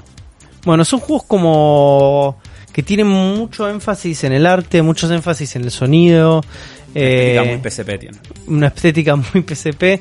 Y está bueno que lleguen estos juegos así como de estas características a la, Switch, porque es como medio el sucesor espiritual de la PSP, la Switch. Sí. Donde aparecen estos juegos más experimentales, estos juegos que, viste, como se permiten hacer otras cosas. Eh, si nunca jugaron un juego de Pixel Junk, todos tienen como eh, filosofías de diseño muy parecidas de cosas minimales, de cosas de fractales, cosas este de sonido, viste como hay como toda una búsqueda de experimentación de ese lado que es muy interesante. Yo no hace rato que no veo juegos de ellos, supongo que estuvieron haciendo un montón, pero yo no estaba prestando atención. Pero estos a, mí me, me divierten estos juegos. Son repasatistas, eh, a full. Mi copa. A ver, ¿qué más? ¿Qué más, qué más podemos hablar? Hay otro que llama que me llama la atención, se llama Faeria que no sé si lo pudieron ver. Sí. Me gusta el concepto. Me gusta el concepto de este juego. ¿Cómo es? Porque, porque es un juego de cartas, pero a la vez de estrategia de tablero. O sea, eh, no solo pones cartas, con tienes tu mano y juegas como si fuera Magic o Hearthstone, sino que además tenés como un tablero hexagonal donde vos tenés que elegir dónde vas poniendo esas cartas y es como si fuera un juego de estrategia por turnos, entonces está buena esa combinación. No sé cómo va a funcionar, pero en concepto me gusta. Cuando lo vi me aburrí, ahora veo la parte de tablero me gusta más que la parte de cartas, igual no sé. Sí, no es para mí eso. Eh, a mí lo que me llama muchísima atención y lo que me recontra copa de esto es que un estudio eh, que podemos considerar independiente le está ganando de mano a Blizzard en poner un juego de cartas competitivo, seguramente, eh, en la Switch. y, si a esto le va bien y si los pibes ponen como suficiente energía en generar una comunidad y todo esto, olvídate. Para mí esto igual no tiene, entrada juego, Crossplay con PC. juego de cartas single player, ¿eh? Va, no sé, me da más esa pinta. Hablan de crossplay. de Spire. Hablan de crossplay y hablan de multiplayer. ¿eh? Bueno, bueno, genial. Crossplay with PC, así que claro. interesante. Ah, ya hay una copa, o sea, empecé este juego ya salió porque hay eh, claro, videos de torneo. que si estás en si le primerías en Switch, o sea, tenés que Blizzard tiene que desembarcar rápido porque se puede quedar con el mercado. Claro, lo que digo es que sale en Switch y ya tiene comunidad porque hay empecé gente jugando, eso está bueno. Claro. También está el Eldest Soul, que lo que me llamó la atención es que básicamente lo que estoy queriendo hace mucho que es un Hyper Light Drifter 2. eh, en realidad no, eh. Ojo, ojo, no es eso. ¿No? Eh, es, un, es, un es un Fury, pero en pixel art. Porque es un boss rush. Ah, sí, pero me sirve. Me sirve. es un boss rush. Porque es como, me sirve el arte, en realidad. Claro. Más que el gameplay. El arte es eh, parecido al Hyper Light Drifter. Me sirve, que es lo que estaba buscando. Quería algo de vuelta en ese mundo y esto es lo más parecido que lo que voy a tener y me encanta. Sí, es muy lindo. Y después muy está que... va a ser un cago de risa. Muy Out ah, tiene mucha pinta, no sé si lo jugaría en este momento que me estoy por mudar. Yo lo rejugaría justamente. Para mí es el sucesor espiritual de Overcooked en este momento. Sí, a full. Sí, es re para streamear este juego. Sí, definitivamente. Yo este es el que más me gustó de todos los que vimos. sí, ojalá sea igual de divertido que Overcooked. y se va poniendo cada vez más loco. Ya, para empezar, hay un momento en donde, del trailer que te muestra que te estás mudando entre dos camiones y eso es un escenario del Overcooked 1 directamente. Así que me da la sensación de que se inspiraron muchísimo en ese juego. Sí, obviamente, pero siento que evoluciona más que Overcooked 2. Sí, claro. Sí, plantea algo yo, yo siento que hay, hay como algo medio catamariesco en las físicas de los objetos y todo y cómo se apilan. Puede ser. Sí. Eh, los colores. Los colores. Está, está bien este juego. ¿eh? ¿Es de Team 17? Sí. ¿O lo publican? Lo publican. deben publicar. Sí, Creo que lo publican, sí. Así que bueno, esto fue eh, eh, la, mayoría de los juegos de esta Indie Showcase. La mayoría tengo muchas ganas de jugarlos, así que esperemos que eh, por lo pronto van a escuchar intros con que los estuvimos jugando durante este año, seguramente, la gran mayoría. Así que bueno, y estas fueron todas las noticias, chicos. No vamos a hacer más noticias por Es un episodio recontra largo. Espero que les haya gustado. Juan, sí, Juan, fue, Pero, ¿qué? ¿Qué? ¿Qué? ¿Qué? ¿Qué? Vos me dijiste que íbamos a hacer un rap de Animal Crossing. Es verdad, yo me anoté cosas, Juan. ¿Te anotaste cosas? Bien, muy bien. Tomé nota. Tiene notas. Me encantó, Gosti, me encantó. Vamos a hacer el rap de Animal Crossing, Gosti. Dale. Dale. Que empieza algo como. ¿Quién tira el beat? Este es el rap de Animal Crossing. Es el rap de Animal Crossing. Sí, es el rap de Animal Crossing. No es el rap de Animal Crossing. Hola, mi nombre es Afro, soy un adicto al Animal Crossing. Me encanta, lo juego todo el tiempo. Me levanté a las 6 de la mañana para agarrar durazno. Soy Afro, sí, Animal Crossing es mi vida. Sí, Animal Crossing es mi vida. Sí, Animal Crossing es mi muerte. Uh, sobre oscuro. Y ahí entra el fantasma de Afro. Soy el fantasma de Afro. Estoy tan quemado que me olvido que a las 6 de la mañana compraba nabos y no duraznos. Y es todo culpa de Katsucha Eguchi, del Chiva y de Calencho al lado. Es el que extrañaba a mi familia y entonces le inventé. Eso es lo que dijo Kabuchi cuando le pregunté. Eh... Tom, Nook. Gracias. Tom Nook es un prestamista, pero lo queremos porque no nos cobra con gran, no sé, rapear, chicos nos cobra mucho las devoluciones. Eh, Tortimer es el alcalde, Tortuga y las Evil Sisters te venden ropa que la compran en la vuelta acá en Once. Y no se arruga. Y no se arruga, gracias, Uli. Este es el rap de Animal Crossing. El rap de Animal Crossing. Sí, es el rap de Animal Crossing. Afro, ¿estás bien? Estoy muy bien. Me parece que eh, hicieron el mejor rap que esta saga podía tener. Es el mejor rap que esta saga podría tener. Tom Nook devolve la guita. Y gente, nos vamos despidiendo del cerebro de la bestia. Recuerden de seguirnos en todas nuestras redes sociales. Arroba la bestia pod en Twitter y en Instagram. Ahí subimos cosas cuando nos acordamos. Prometemos ponerle un poco más de ficha. Estamos en un momento muy difícil de la humanidad. Así que tengan paciencia. También nunca, nunca más cierto eso.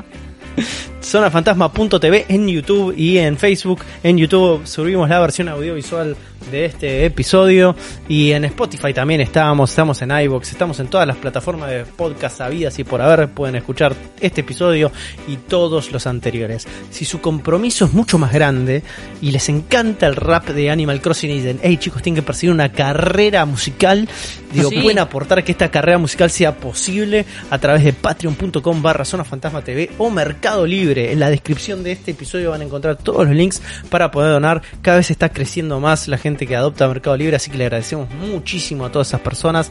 De a poco vamos a ir mejorando esto, vamos a tratar de generar cápsulas que nos permitan movilizarnos de punto A a punto B para poder grabar todos en el mismo lugar y no tener ningún tipo de contacto con el mundo exterior cuando nos ataquen los zombies pandémicos del coronavirus.